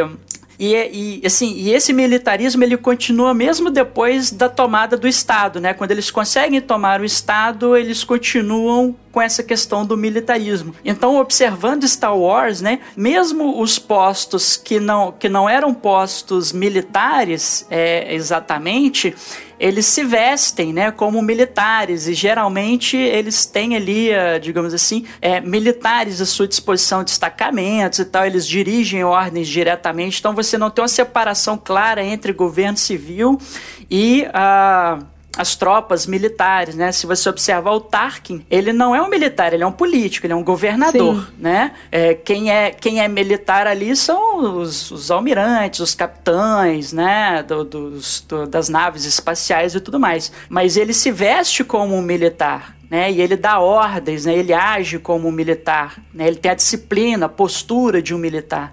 Então essa, é, o George Lucas capta muito bem essa coisa do, do militarismo e como o militarismo ele invade o, o, o governo mesmo quando é, são instâncias é, eminentemente civis ali. Sim. É porque o militarismo representa força, né? E o que o Estado fascista vende para a população é que, olha, agora vocês têm um governo forte. É a agora força, vocês têm a um líder ordem, forte, a né? hierarquia. O Exatamente. Então, respeito. né? Exatamente. Assim, por conta da, da estrutura hierárquica, o militar é tradicionalmente visto como uma pessoa de- que tem muito respeito. E aí, ah, não, então o- quem é contrário a gente é desrespeitoso. Olha aí essa juventude comunista, como é que se comporta e tal. Bonito mesmo é o militar, que tá sempre com o cabelo penteadinho, engomadinho, parará, parará. Só que isso, na verdade, tem outras implicações. Com certeza. Rogério, o que, que você acha disso? Eu sei que, que os nazistas eles tinham o terno da Hugo Boss, né? O negócio era elegante, rapaz. Você não pode fazer. E é verdade mesmo, sabia?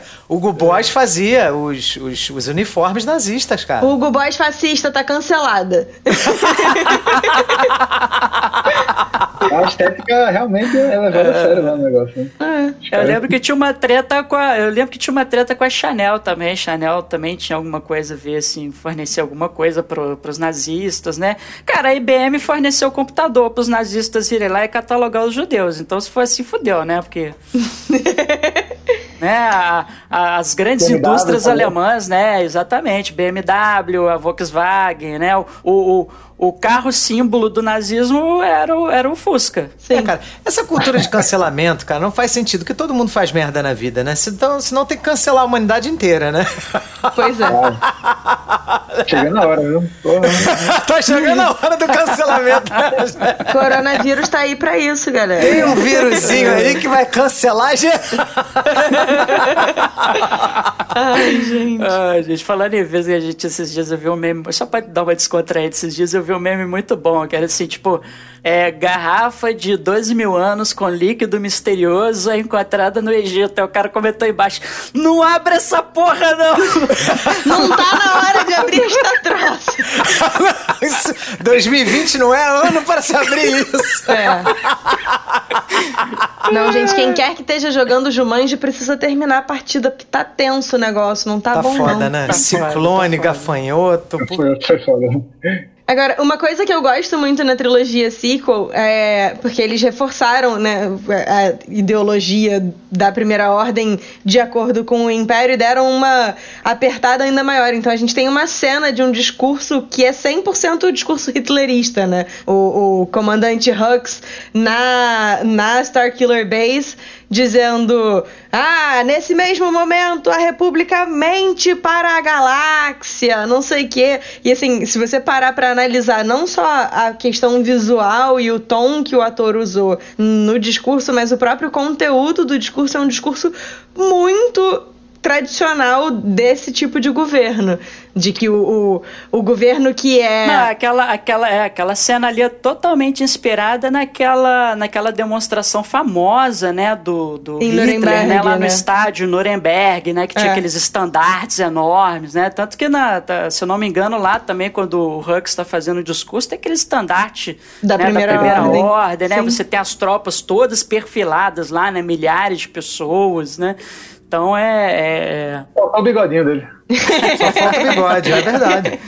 Mas assim, o próprio o conteúdo do discurso é muito interessante, porque assim, é, ah, e tal, nesse momento a, a nova república mente para a galáxia e alimenta a milícia da, da resistência, não sei o quê. Então assim, é um discurso nós contra eles muito evidente, é um discurso de que o governo atual é um governo que, que mente e que manipula e que precisa ser exterminado para restaurar a ordem, não sei o quê. Então, assim, é um discurso muito interessante, vale muito a pena reassistir com, com olhos de ver, assim, sabe? Tipo, prestar atenção no que está Sim, sendo sim. dito. É, até a, postura, a entonação de voz do Donald Gleason, né, que é o ator que faz o General Hux, né, ó, ele obviamente tá ali emulando o Hitler, né, falando, né, aquela coisa meio estridente, aquela fala meio estridente, né, assim, quase gritando, né. Com certeza. E ali ele está trabalhando também a irrealidade, que é outra estratégia do fascismo, tá? Que é você ficar repetindo uma mentira várias vezes até aquilo ali se transformar na sua verdade, né?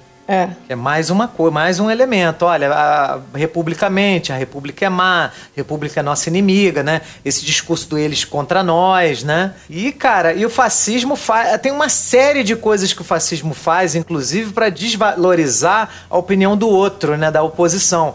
Por exemplo, outra coisa que eles fazem é o anti-intelectualismo. Então, eles minam qualquer discurso que envolva educação, ciência, né, artes, porque são pessoas que são pensadores, são estudiosos. Então essas pessoas são, sei lá o que, é o rótulo que eles querem dar na época, né? Hoje o rótulo que dão é, são um bando de comunistas, né? né? As universidades públicas é um bando de comunista. Ah, É, é, com é certeza. É pla- como é que é? Plantações extensivas de maconha, né? Os laboratórios são usados para produzir drogas sintéticas, né? É. Isso aí foi o ministro da Educação que falou. Assim, É, quer dizer, como é que- ideia, né? Do... Cara, cara, quando alguém fala mal de uma universidade, cara, você tem que abrir o olho, cara. Você não pode desvalorizar a educação, caralho. É o que faz o, do- né, a soberania de um país, porra. Sim, sim. Quem planta não é a faculdade, são os alunos.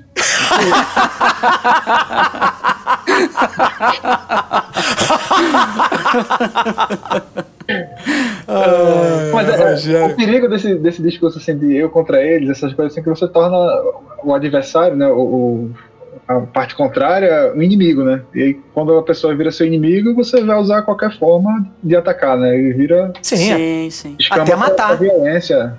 até matar. É, e, é- e assim, tipo, a, a universidade, ela, ela acaba é, em- incorporando, encarnando um, um ideal da, da democracia, que é o respeito ao dissenso, né? É um espaço onde as ideias podem circular livremente e você pode ter uma discordância saudável, né? Um espaço para debates. Então, numa universidade não tem problema nenhum você é, debater uma pessoa com visão mais progressista, outra pessoa com visão mais conservadora, né? É, o espaço universitário, em geral, ele é muito aberto, né? Assim, principalmente as experiências que eu tive todas foram em universidades públicas, mas toda semana você tinha ciclos de palestras, conferências, debates, né? E, e, assim, não, é, são espaços democráticos, né? Para construção é, é, de uma base comum, né? E, e uma coisa que a gente observa no na política fascista é, é exatamente essa intolerância ao dissenso, né? Essa intolerância numa posição que vai é, contrária à sua, né? Por isso que, em geral, a política fascista ela, ela foca muito a- a- a- as decisões na mão de um líder. Né? É, tanto que uh, a Alemanha nazista ela cunhou um tempo chamado Volksgeist, né, que seria o, o espírito do povo. E o Volksgeist seria encarnado pelo, é, pelo Führer. Né? Então, assim, o Führer é, tendo sido, digamos assim, escolhido espiritualmente o líder da nação, ele seria capaz de entender o espírito do povo, ele encarnaria o espírito do povo e ele poderia exprimir a vontade do povo.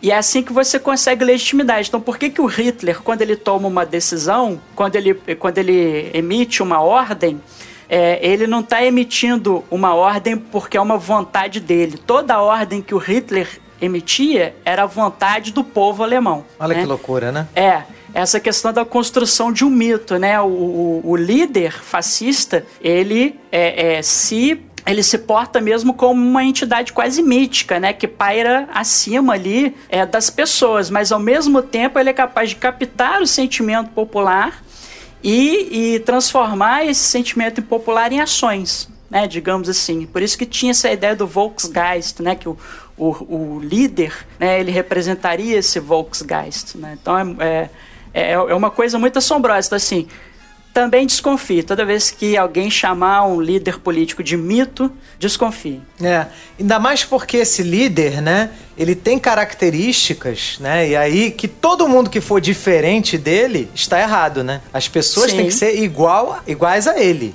Ele é o líder da nação, então ele geralmente é um homem branco, heterossexual, né? Dentro ali da normatividade, dentro das, né, das do- dos como é que é que eles falam dos, bo- dos bons costumes, né? Da, da boa moral e dos bons costumes, né? Então assim, todo mundo que for diferente disso, e isso inclui homossexuais, isso inclui pretos, isso inclui é, mulheres que não estão querendo aceitar papéis que não sejam né, aqueles papéis lá das nossas mães, das nossas avós, né, que tradicionalmente elas eram obrigadas a exercer. Todo esse tipo de gente é lixo. São pessoas que estão contra, são pessoas que têm que ser eliminadas da sociedade ou discriminadas. Então, essa que é a questão também forte em relação a isso, né? E aí entra uma coisa gravíssima, que é, que é a noção de lei e ordem sobre a visão fascista. A lei e ordem, ela só funciona para quem foi igual a esse líder. Então, eu ouvia, eu quando era criança, eu ouvia meu avô falar, não, na época da ditadura, se você fosse uma pessoa de bem, eles não faziam nada com você, né? E meu avô era uma pessoa que não tinha muita visão na época, né? Um homem de 1918. Então, eu, eu também, quando era criança, eu também esqueci de perguntar para ele, mas avô, o que que é, né? A pessoa de bem, né? Como é que é?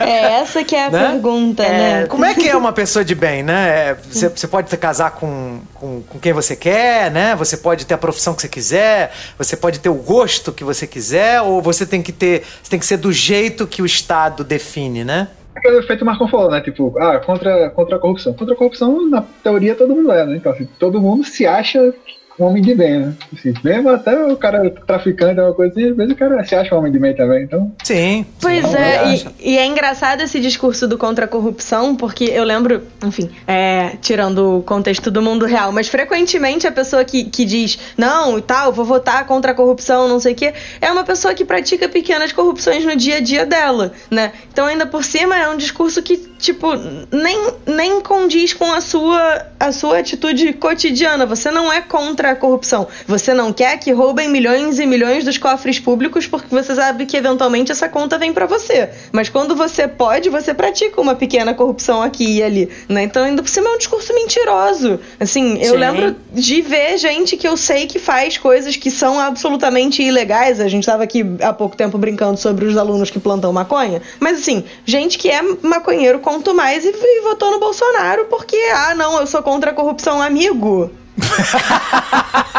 que? Só faltou falar, tem que acabar com esses maconheiros. Não, e eu lembro de eu dizer, você sabe que assim, isso que você faz, por ele, punia com morte, né? Assim, só pra. Porque é um negócio, gente. É, Enfim, por aí. Mas voltando ao Star Wars, que a ideia não é falar de mundo real.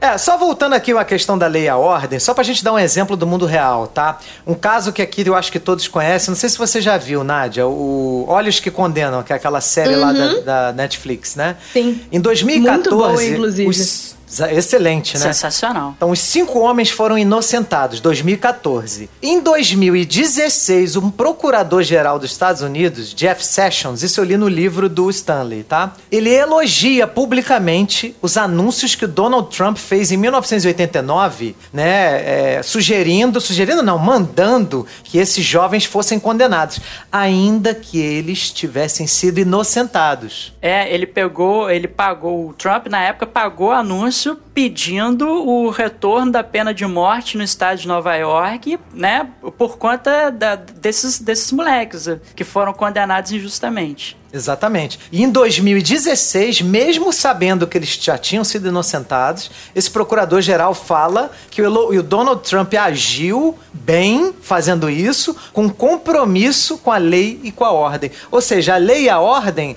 ela é uma para quem é normativo e ela é outra para quem está fora do esquema. Ou seja, se você é hispânico, se você é negro, né, se você é uma mulher que não atua do jeito que eles querem, você tá fora, né? Você já não merece a lei e a ordem, né? É, você já tá fora. Na realidade, só pelo fato de você existir, você já é uma violação à lei. Você é uma violação ambulante a uma lei que é estabelecida de acordo com esse líder que é totalitário, autoritário e filho da puta. Sim, sim. É, assim, a gente não pode esquecer também que a gente tem falado muito aqui de, de racismo, né? Mas o, as leis de, de segregação é, racial americanas foram grande fonte de inspiração para toda a legislação que o Hitler é, criou contra os judeus. É, o Hitler pegou e se inspirou nas leis é, segregacionistas norte-americanas para poder, pelo menos no início, fazer o que ele fazia com os judeus. Então, ó, é, agora nós, vocês vão viver nos guetos, vocês não podem ter comércio, né, vocês vão perder direito ao voto. Né, então, é, é, racismo e fascismo são duas coisas que estão muito ligadas. Né? É. Até mesmo por conta do mito né, da superioridade racial, né? Da eugenia, né? eugenia. E o discurso da lei e a ordem é um discurso que é muito pernicioso ou muito perigoso, porque é, ele reforça que o que está na lei necessariamente é legítimo, é, que, que foi todo o problema da, da Alemanha nazista, né? Tem, tem um filme muito interessante, ele foi acho que produzido pela HBO, ele é de 2001 mais ou menos, é, chama Conspiracy, e é o Stanley Tucci, o cara que fez agora o, o Expresso do Oriente, é, ele fazia o, o, Kenneth. Branagh. Isso, é, são eles dois, tem, enfim, tem mais uma galera e Cara, o filme é basicamente o almoço onde se decidiu é, faz- aplicar a solução final na Alemanha nazista. É, e aí eles estão discutindo assim: é, quantos por cento alemão você tem que ser para ser um alemão de verdade? Então, seu pai é alemão, sua mãe é judia, você é o quê? Né? E, e tem todas essas discussões assim do que está estabelecido na lei, e o Colin Firth é o advogado do grupo. E aí ele tá dizendo, mas olha só, não, não é. Isso não dá para fazer, isso, isso viola a lei. Tudo bem, é só mudar a lei. Você escreve a lei nova e a gente aplica. E, e aí o, o discurso da lei e da ordem tem esse problema, porque aí você passa a associar, ah, tá na lei é legítimo. E não necessariamente vai, tá, vai ser. Porque se a gente acaba com o Congresso, por exemplo, a lei não é mais a expressão de uma pluralidade de pessoas, a lei vira a expressão de um único grupo hegemônico, né? E aí até onde aquela, aquela vontade popular, entre aspas, expressa na lei é realmente uma vontade popular e é uma vontade popular democrática e legítima, né? Então tem esse problema também por trás do discurso da lei e da ordem, porque a gente aprende a não questionar necessariamente o que está na lei. E isso não é bom em nenhuma sociedade. Se a so- sociedade se pretende democrática, a lei precisa sim ser questionável, porque foi justamente a gente teve segregação racial, a gente teve a instituição dos guetos, a gente teve a, a própria política de extermínio toda fundamentada na legislação. Então tem, tem que se afastar dessa lógica de que a lei é o que está certo sempre. Não quer dizer que você tenha que sair por aí discutindo descumprindo lei. Mas, tipo, você pode eventualmente questionar se a lei tá certa. E, Nádia, em Star Wars eles fazem isso com algumas raças, não fazem? Alguns alienígenas são considerados Os Wookiees inferiores, são né? escravizados. Os São Wookiees escravizados, são escravizados né? pelo Império. É, pelo fato deles terem ficado, se eu não me engano, ao lado dos Jedi na, É né, na- durante a Ordem 66, eles são escravizados pelo Império. Tem um episódio de Rebels, né, que eles libertam vários Wookiees lá e tal. É, Kashyyyk é, é liberta e presa de novo. 300, Kashyyyk é o planeta, né? É 395 milhões de vezes, porque realmente o Império tem um- uma raiva dos Wookiees, que é uma coisa assim desproporcional, porque os Wookiees ajudaram a proteger os Jedi, principalmente o Yoda, porque o Yoda tava em Kashyyyk no momento da Ordem 66. E, e os Wookiees se, enfim, ajudam ele a escapar, etc. Mas Que o é muito Império. maneiro, né? Essa cena é muito legal, né? É, o Império e a Primeira Ordem, eles são muito malandros no tratamento da questão das raças alienígenas. Porque eles não dizem com todas as letras que as raças alienígenas são inferiores ou qualquer coisa assim. Mas ele não há no Império espaço para raças alienígenas. É, e eles têm, inclusive, é, códigos de vestimenta, de apresentação e tal, que acabam servindo para impedir, porque seria o equivalente de você dizer, ah, você não pode ter cabelo crespo no governo. E aí você tá aí se- separando todo um grupo de pessoas. Eles meio que fazem isso, então você tem toda um- um- uma maneira de se apresentar que é exigida, e um dos motivos pelos quais o Thrawn não é necessariamente excluído com isso é porque ele consegue fazer praticamente tudo que um humano faz, menos não ser azul.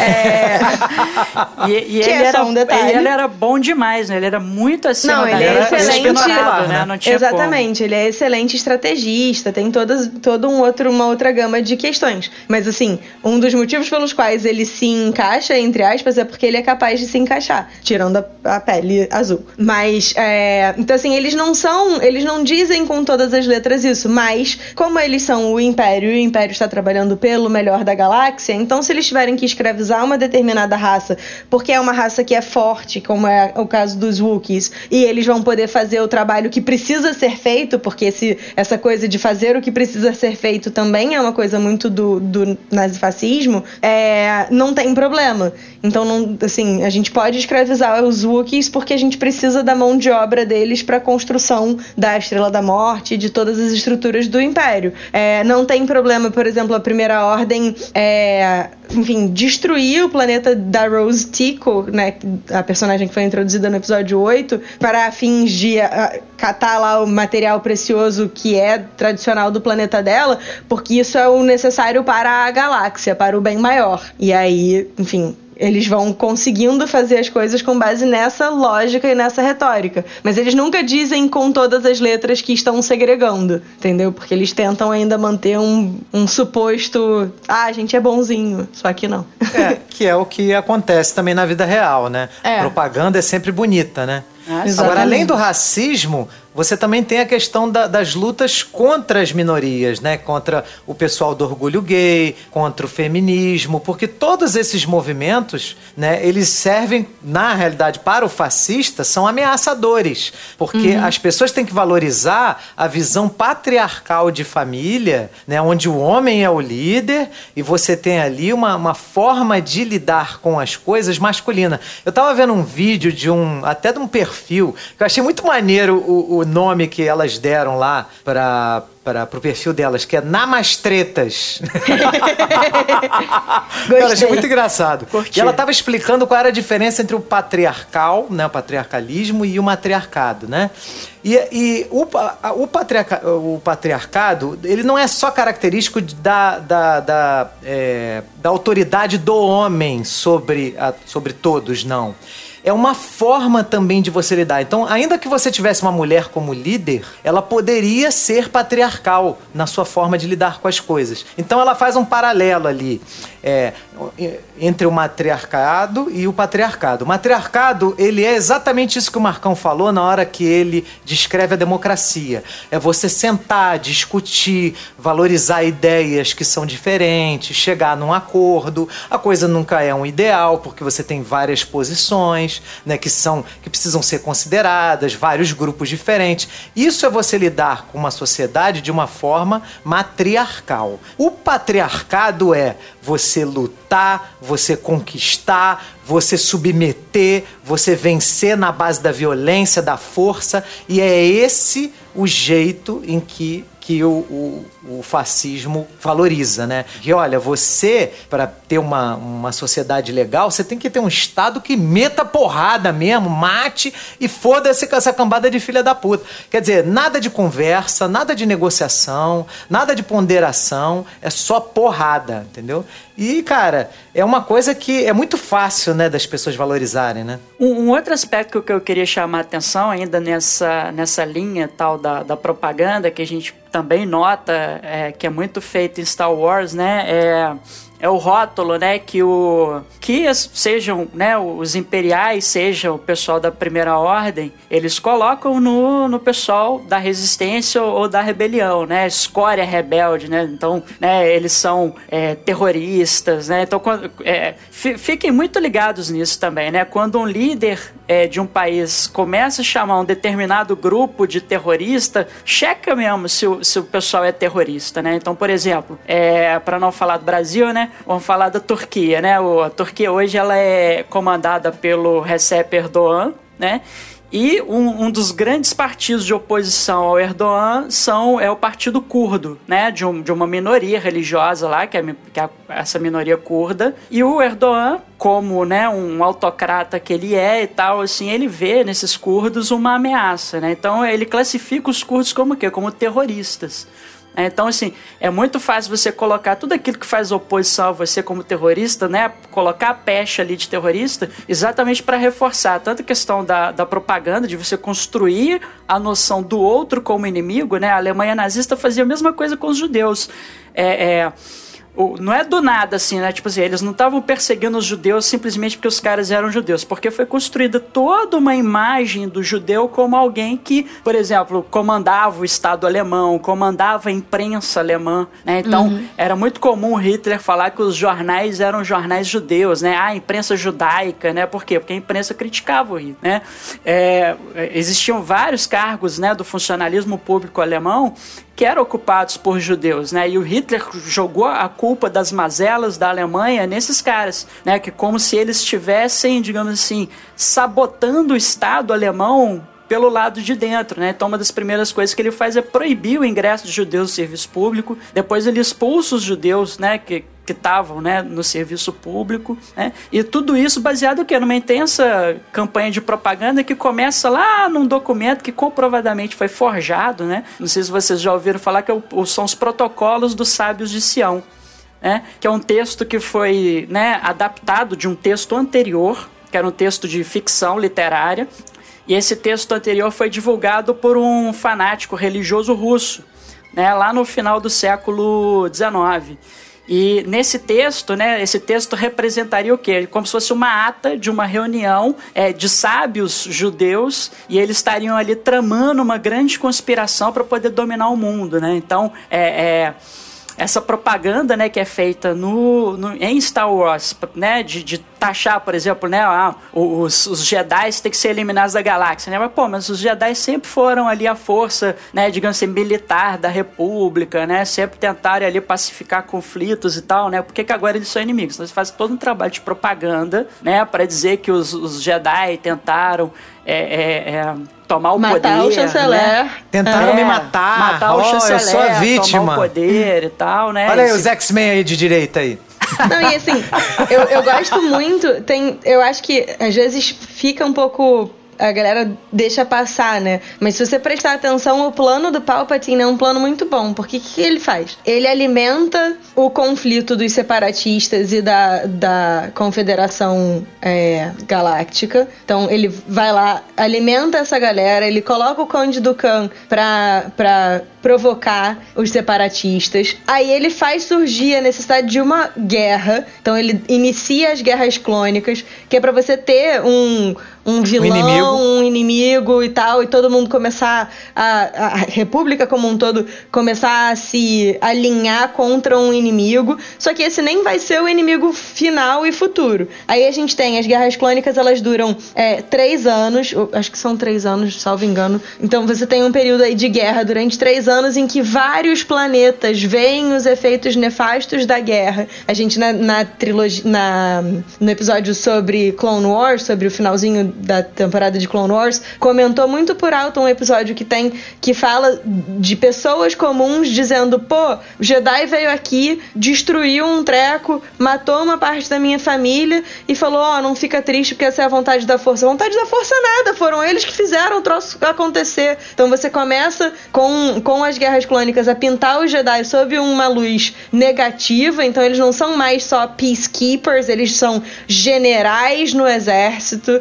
Então eles fazem parte também dessa máquina, desse sistema opressor. Então você tem os generais do exército e aí o Palpatine usa a tentativa do Mace Windu de prender ele como ah, os, os Jedi tentaram me matar, então eles são maus e eles precisam ser exterminados, que já era o plano dele desde o começo. Então, quando, quando ele dá a Ordem 66, ele faz isso com, sob um signo de legitimidade, porque os Jedi são maus e eles tentaram, eles estão tentando tomar o poder, quando na verdade não é nada disso. Então, assim, o plano do Palpatine é um plano muito legal, assim, muito interessante de prestar atenção, porque ele tem vários desses elementos que a gente está falando sobre propaganda, sobre é, instrumentalizar instituições, sobre esses, essas coisinhas É assim. tudo que... o fascismo faz. Ele cria um inimigo Exatamente. pra todo mundo odiar, né? Ele faz as manobras lá pra pra dizer que, olha, esse governo aí é um bando de burocratas, esses senadores não querem o bem do povo. desmoraliza são um bando as de corruptos. instituições,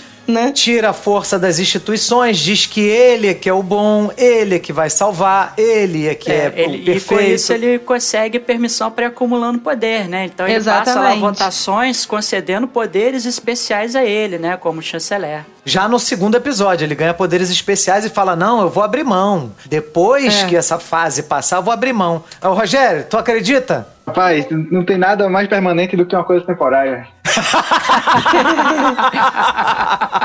É, é, sabe- Conversa pra boi dormir, já ouviu? Toda essa conversa, ah, é rapidinho. É rapidinho. Tem- cara, tem- são três as mentiras da vida. É rapidinho, não custa nada. Faz isso pra mim, não custa nada. Porra, se não custasse, você não tava me pedindo, ô filho da puta. Né? E, te- e terceiro, Nádia, né? Você, por favor, tampa os ouvidos.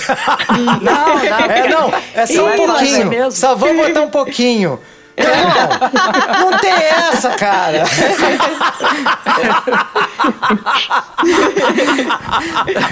Não, e tem, e tem uma, que- uma que é terrível também, é que na hora eu tiro. É, exatamente. Que se parar pra pensar, todas essas estão relacionadas ali com o Palpatine, né? Não é só um pouquinho, é rapidinho, tá na hora eu tiro. Aham. E aí o resultado é o mesmo. Exatamente. Você vê, no final das contas, ele lá absorve todo aquele poder e acabou. Na hora de tirar ele. E aí? Você que bateu palma, que, né, que na hora que ele fala lá, vamos matar os Jedi, todo mundo bate palma, a Amidala fala, é, então é assim que né, a democracia morre, né? É. Com aplausos estrondosos, né? Tem a fala da Padmé, né? Frase clássica da, da teologia né? Agora, a, a gente tava falando do como o imperador pinta, é, enfim, os rebeldes como terroristas e tal, e voltando pra discussão meio mundo real sobre o fascismo e etc. Vocês acompanharam os, os protestos do Black Lives Matter no- ao longo do mês passado? Sim. As notícias e tal? Sim, sim, É, sim. inclusive, uma das frases que o Trump mais tweetou nesse período foi lei e ordem. Exatamente, Direto- lei e direto ordem, ele- chamar as pessoas de, de terroristas e tal. E o que eu achei mais curioso, eu não sei assim como é que é, é a vida de vocês no Twitter, mas meu, meu Twitter é 50-50 gringos e brasileiros. Então, nesse período, meu Twitter era. Meu feed era inteiro só de gente filmando policiais quebrando tudo pra reforçar a narrativa de que o movimento Black Lives Matter é terrorista. É, então, assim, é importante a gente ter também essa, essa capacidade de crítica de olhar para os movimentos que às vezes são taxados de terroristas e pensar, cara, faz sentido isso? Porque assim, se você tá pleiteando. é, que vidas negras importam e direitos iguais e um tratamento igualitário, etc. Para que, que você vai quebrar tudo? Faz sentido quebrar tudo? Ou isso, na verdade, reforça uma narrativa racista de que negros são bandidos e ladrões e sempre que eles puderem eles vão tentar tomar alguma coisa de alguém, né? E se isso, na verdade, reforça essa narrativa, o que será que está acontecendo que está causando esse quebra-quebra? É, então, assim, foi sim, uma coisa sim. que eu achei muito curiosa e, ao mesmo tempo, teve um vídeo que eu achei muito bom, é, que até o Trevor Noah, que é um comediante que eu gosto muito, que tem um programa de bate-papo e tal, de, de comentário, comentário de notícias, citou que era uma mulher negra falando assim: olha só, é, a gente tem. E engraçado que era uma pessoa falando sobre o contrato social sem necessariamente saber o que, que é um contrato social, assim, mas, mas o que ela dizia era muito verdade. Ela dizia: olha, é, existe um contrato em uma sociedade de que todo mundo é igual, de que todo mundo merece um tratamento igual. Mas a polícia, no caso lá nos Estados Unidos e tal, a gente aqui no Brasil deveria ter essa discussão também, mas não tem, não chega ainda nesse, nesse grau. É, a polícia está violando esse contrato. A partir do momento em que eles estão matando a gente sem motivo, é, eles estão violando esse contrato. Então a gente tem que se fazer ouvir. Se vocês só vão ouvir com passeatas, e aí tanto faz se são passeatas violentas ou não violentas, porque a partir do momento em que vocês violaram o contrato, eu não sou mais obrigada a manter esse contrato. E, e eu achei muito curioso, assim, é uma discussão de contrato social, de exceção do contrato não cumprido, verbalizada de maneira completamente sem domínio da técnica da parada, mas o que ela estava dizendo é 100% verdadeiro, né? Sim. Assim, eu achei muito legal a lógica que a pessoa usou de tipo, olha só, existe esse contrato, vocês não estão cumprindo, não vou ser eu que vou ser obrigada a cumprir. E, e, é uma coisa pra gente pensar também assim, ah, os rebeldes eram terroristas. Pô, os rebeldes eram terroristas ou o Império rompeu o contrato que ele prometeu na sua incepção de que ele ia, na verdade, garantir a paz para todos e não estava garantindo a paz para ninguém, né? Exatamente. Assim, é, é bem legal. Eu achei muito interessante essa figura é, da, construída por essa pessoa que provavelmente nem sabe exatamente esses detalhes e tal. Bem, bem maneiro. É, nessa, nesse caso aí do Black Lives Matter, né? É, teve inclusive uma galera que foi contra, dizendo: ah, mas espera aí, mas só a, vi a vida do, dos pretos, né, valem e as nossas, né? Que é a, a tal da vitimização que o fascismo utiliza para manobrar a população. Olha, tá vendo? Se eles conseguirem, se a mulher conseguir ser atendidas lá as demandas feministas, e você? que sempre teve tudo e agora você vai ter ela aí conseguindo as coisas. Se os pretos for, é, ganharem coisas, você vai perder, porra. Que nem Star Wars, que reclamaram que a, que a protagonista era mulher. Pô, mas sempre foi homem, sempre foi branco. E né? agora você tem um, uma, é, uma mulher branca e um homem negro. aqui, cadê meu privilégio? É. Eu sou a vítima, pô. Eu sou um X-Men de esquerda, cara. De direita, caralho. Entendeu? Cadê, cadê meu privilégio?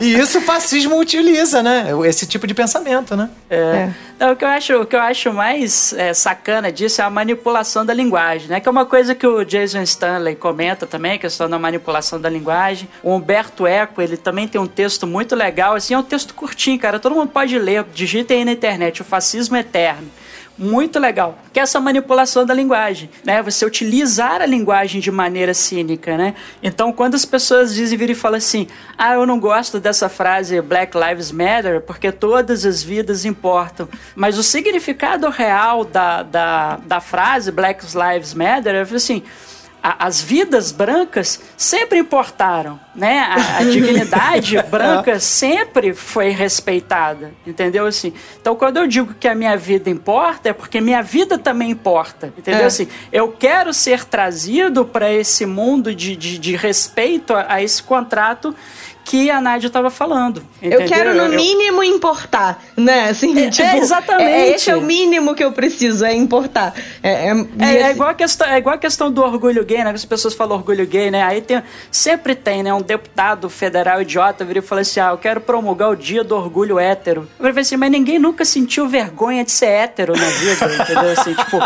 Nem teve medo sabe? de, de... Ninguém nunca bateu em você né? se você for hétero. Qual, qual que é o problema, assim, de você, você sai na rua com medo por ser hétero e tal. Não, não existe isso. Então a afirmação do orgulho é porque exatamente por conta disso. Porque assim, é, os gays sempre foram ensinados a se envergonhar da, da, né, da, da, da sua identidade né, sexual. Então, assim, é, é uma manipulação da linguagem. E, e aí entra na, naquele ponto que a gente estava falando, a coisa da vitimização. Né? Sim. É quando o, o, aqueles que sempre estiveram em, em posição privilegiada, eles se dizem vítimas da história, de vítimas dessas conquistas, né? Sejam de direitos civis, né? Sejam de direitos econômicos, né? Quanta gente aqui no Brasil a gente não, não ouve reclamando de Bolsa Família? É. Sim. Cara, se a- a- quer dizer, o, o, o cara tem que continuar miserável, né? Porque se o governo dá ali, sei lá, 200 reais, que Meia acho que é o teto do. Bolsa Família, é, se, se dá 200 reais pro cara, ele fala assim, olha só, tá lá vagabundo, não sei o quê. Eu falei assim, cara, é realmente, né? Melhor ele continuar passando fome, né? Melhor ele continuar na miséria, né?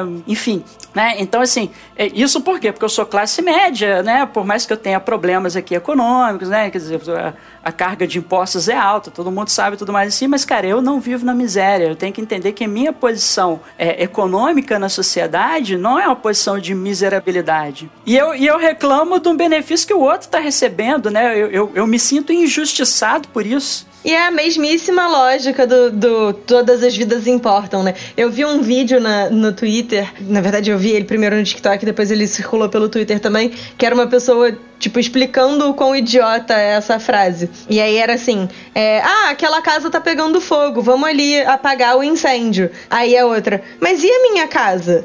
Como assim? Como assim e a sua casa? Sua casa tá pegando fogo? Não, mas a minha casa também importa. Tá, mas aquela casa está pegando fogo, sabe? Assim, Agora, as pessoas vão agora, morrer A gente agora. apaga ali, porque ali está com problema. E é bem essa a lógica do todas as vidas importam. Claro Foi que a toda vida Gabriela importa.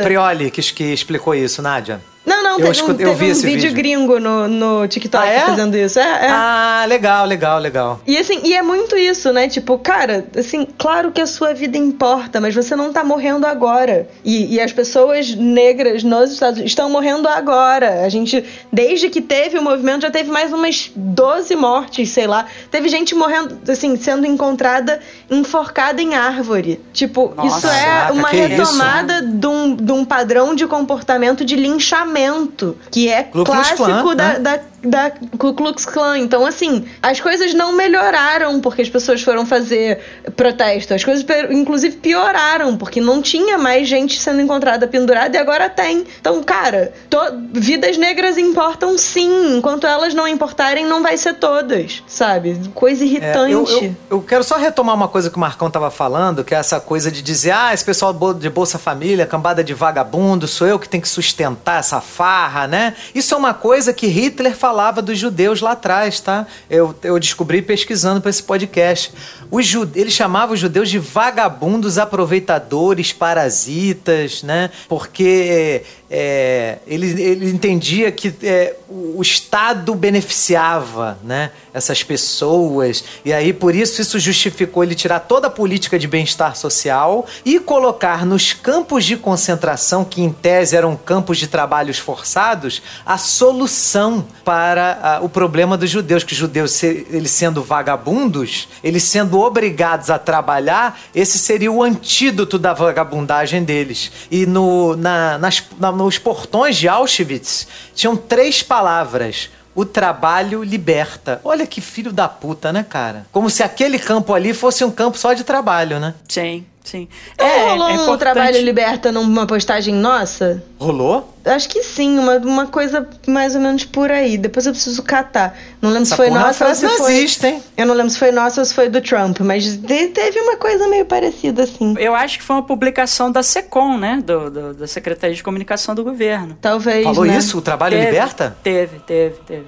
O, trabalho liberta, exatamente. Né, teve, eu lembro teve polêmica e tal no Twitter. É, os, os, é, né, e aí voltando pra coisa do, dos Wookiees, né? De como os Wookiees foram tratados em Star Wars, né? O- os campos de concentração de Auschwitz, né? Auschwitz-Birkenau, eles eram é, campos de trabalho, né? O, o, existiam fábricas próximas, né? Então, né, quem, e não eram só judeus que estavam nesses campos, claro, a grande maioria eram judeus, né? Mas você tinha lá é, homossexuais, tinha poloneses, né? Tinham pessoas, né? É, outras pessoas que também eram perseguidas pelo regime lá, e essas pessoas faziam parte do esforço de guerra nazista, né? Porque em geral eles iam o quê? Para fábricas de munição, né? Para poder ajudar no esforço de guerra da, da Alemanha, na época da Segunda Guerra Mundial, né? então lembrando, cara. né? Os, é, isso é escravização, né? Do outro.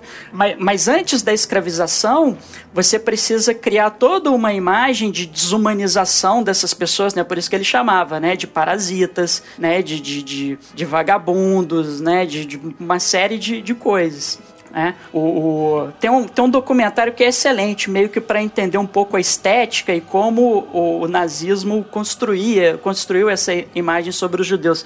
É, esse documentário está disponível no YouTube e ele é de um, de um documentarista chamado Peter Cohn e ele é narrado pelo cara que interpretou o Hitler naquele filme A Queda, o Bruno Gans. É, é muito legal, chama Arquitetura da Destruição. Se vocês tiverem oportunidade, é, assistam lá esse documentário Arquitetura da Destruição, que é, cara, excelente.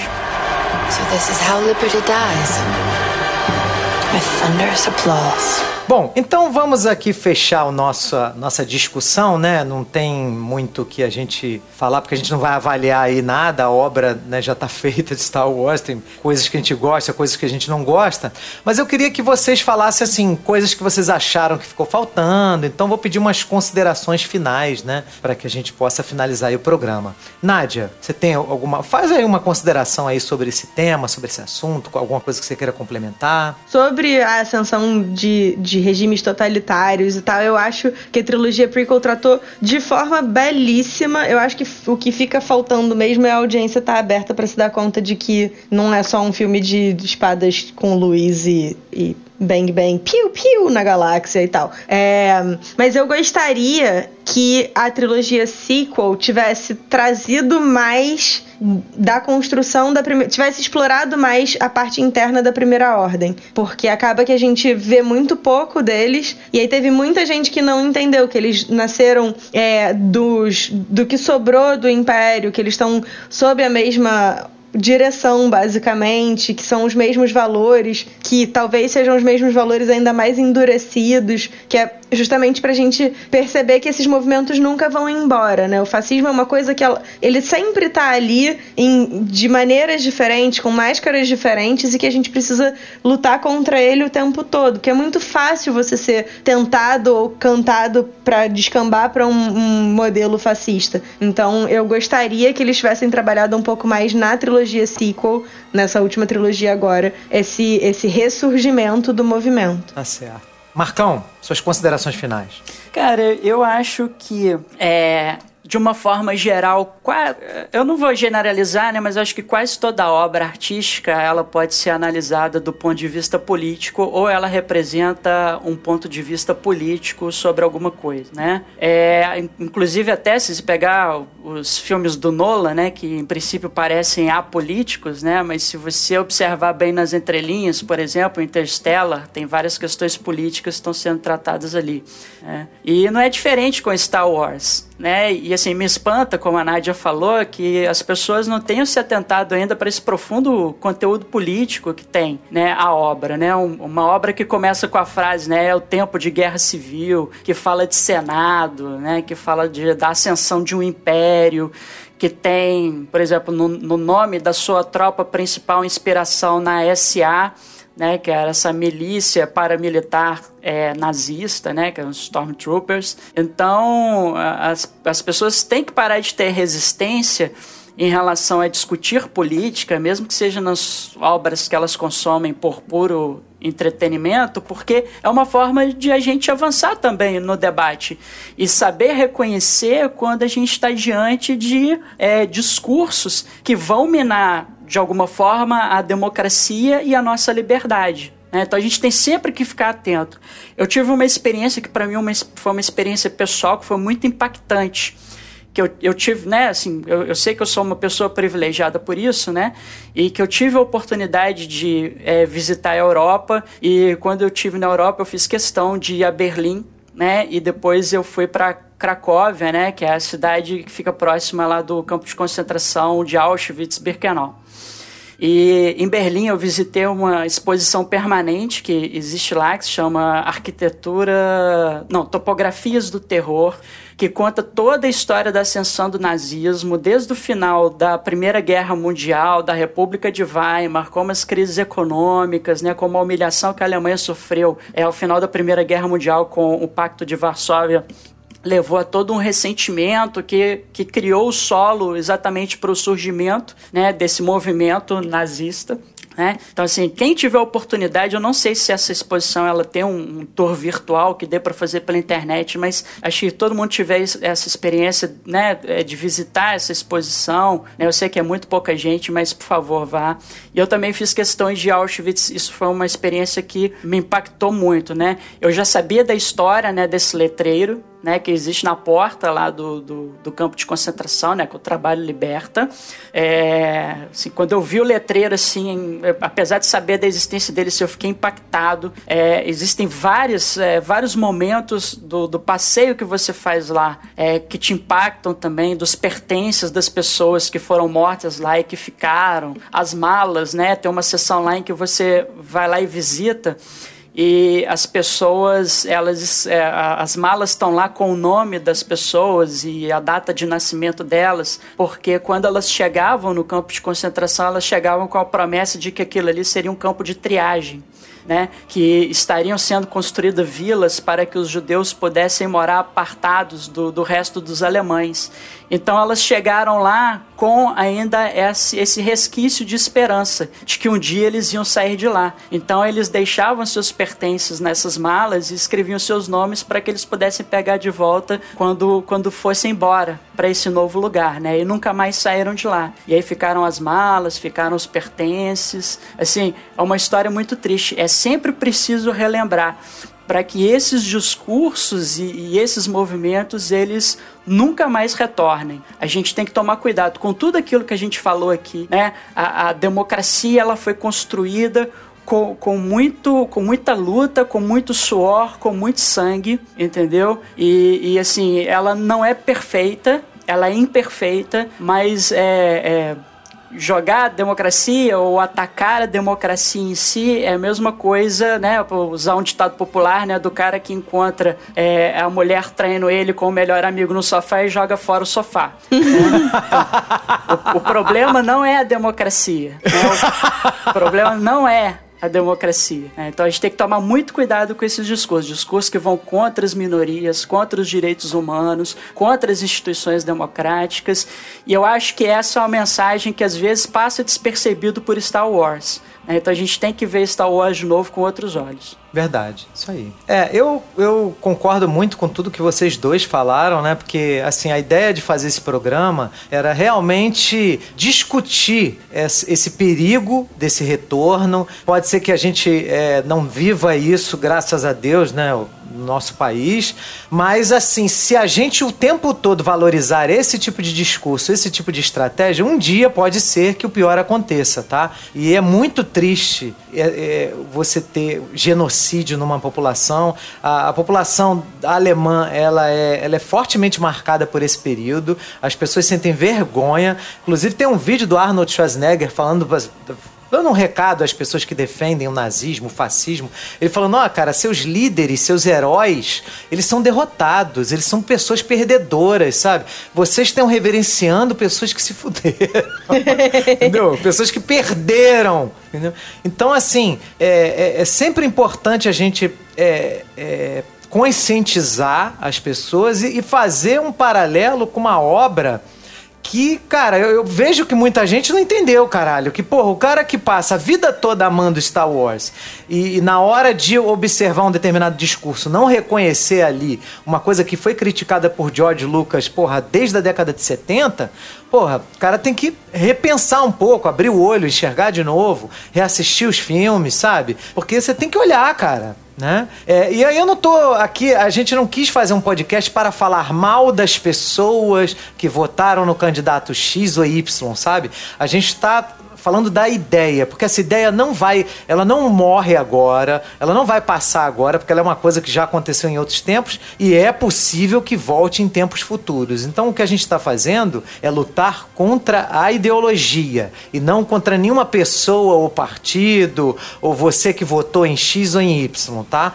A gente não está aqui com esse interesse. Nosso interesse é ir contra a ideologia fascista sobre, e tudo que ela significa, tudo que ela promove, que é sempre o quê? A falta de empatia com determinado tipo de pessoa que é considerado inimigo. Então esse inimigo merece ser morto, torturado, queimado, e, e, e você não resolve problemas da vida matando. Né? Eu, eu, na, na época de eleição, eu tive discussões em família, que as pessoas falam, não, tem que matar, cara. Não, não tem que matar. O Estado, o papel do Estado não é matar pessoas, sabe? Então, assim, esse discurso é fascista. Não, não dá para você ter. Não é uma, porque isso não é uma coisa que tá só numa pessoa, que tá no governo, que tá no Bolsonaro. Cara, isso é uma coisa que tá dentro das casas, assim, dentro das famílias. Né? Pessoas falando que a solução da, da, né, da nossa sociedade é matar. E não é, não é possível, caralho tanto tempo de, de, de, de, de civilização e as pessoas não se conscientizaram que matar não adianta nada, cara. Sim. É, é assim, só dar uma complementadinha no que você falou, que é importante, assim, acho que nesse nosso recado final, né? É, nem, nem todo mundo que apoia um líder é, fascista é fascista. Nem todo mundo que vota num fascista é fascista, né? É, o discurso fascista, é, ele não apela à razão, né? Ele apela à emoção. Ele trabalha principalmente com as emoções das pessoas, emoções principalmente com o medo que as pessoas têm. Né? Então é muito fácil ser seduzido pelo discurso fascista, né? Se a gente lembrar, por exemplo, no, na trilogia prequel, o Jar Jar Binks, né, vota no Palpatine, né? Então. Sim, é ele é, quem, é... quem diz que ele deveria ser chanceler supremo, né? Tipo. É, ele, ele, ele que. É uma moção, né? É uma é. moção que ele propõe. Exatamente. Exatamente. Então é, é, Assim, por mais que eu acho, por mais que eu odeie o Jar Jar Binks, que eu acho que ele deveria morrer congelado em carbonite. mas é porque ele é muito chato, não porque ele é fascista, entendeu? Assim, eu nunca acreditaria que o Jar Jar Binks é um, seria um fascista e tal, assim como acredito que a maioria das pessoas não é fascista. Eu não acredito que a maioria dos, dos alemães é, é, em 1933 era nazista, ou mesmo depois da guerra, em 1945, era nazista, entendeu? Assim como eu não acredito que a maioria dos italianos era é, fascista com, com Mussolini. Eu só acho que é um discurso sedutor e a gente tem que tomar cuidado para não embarcar nesse discurso sedutor. Isso aí, isso aí. Rogerinho, suas considerações finais sobre esse assunto, suas opiniões, algo, algo que você queira complementar. Não, só pra dizer pro pessoal que nunca acredita nesses discursos muito fáceis, né? O cara que diz que vai resolver. É fácil, vou resolver o desemprego, vou resolver a economia. Nunca é fácil, principalmente aqui no Brasil. O cara que diz que vai resolver tudo rápido também, não, não confie. O melhor que você pode fazer sempre é estudar bastante, leia, leia muito, se informe, não vá na onda desse, desse pessoal aí da, da política. Tente formar sempre a sua opinião. Leia, leia os clássicos que tratam desse assunto, 1984, né? É um bom livro para você ter uma distopia com, com bastante é, fascismo, né? Para você ver o mal que, que isso pode causar. E é isso, né? Você sabia dos portões de Auschwitz que estava escrito O Trabalho Liberta? Você sabia que tinha isso é, escrito? Arbeit macht frei, né? É, eu sabia. É, então. Não só lá, né? Então acho que todos os, os, os campos de consideração tem, tem essa frase, né, escrito. E aí, você agora que é recém-papai, tá aí em home office, qual é a sua opinião sobre isso? Trabalho liberta, Rogério? Não, eu tô trabalhando pra caramba. tu é um escravo, né?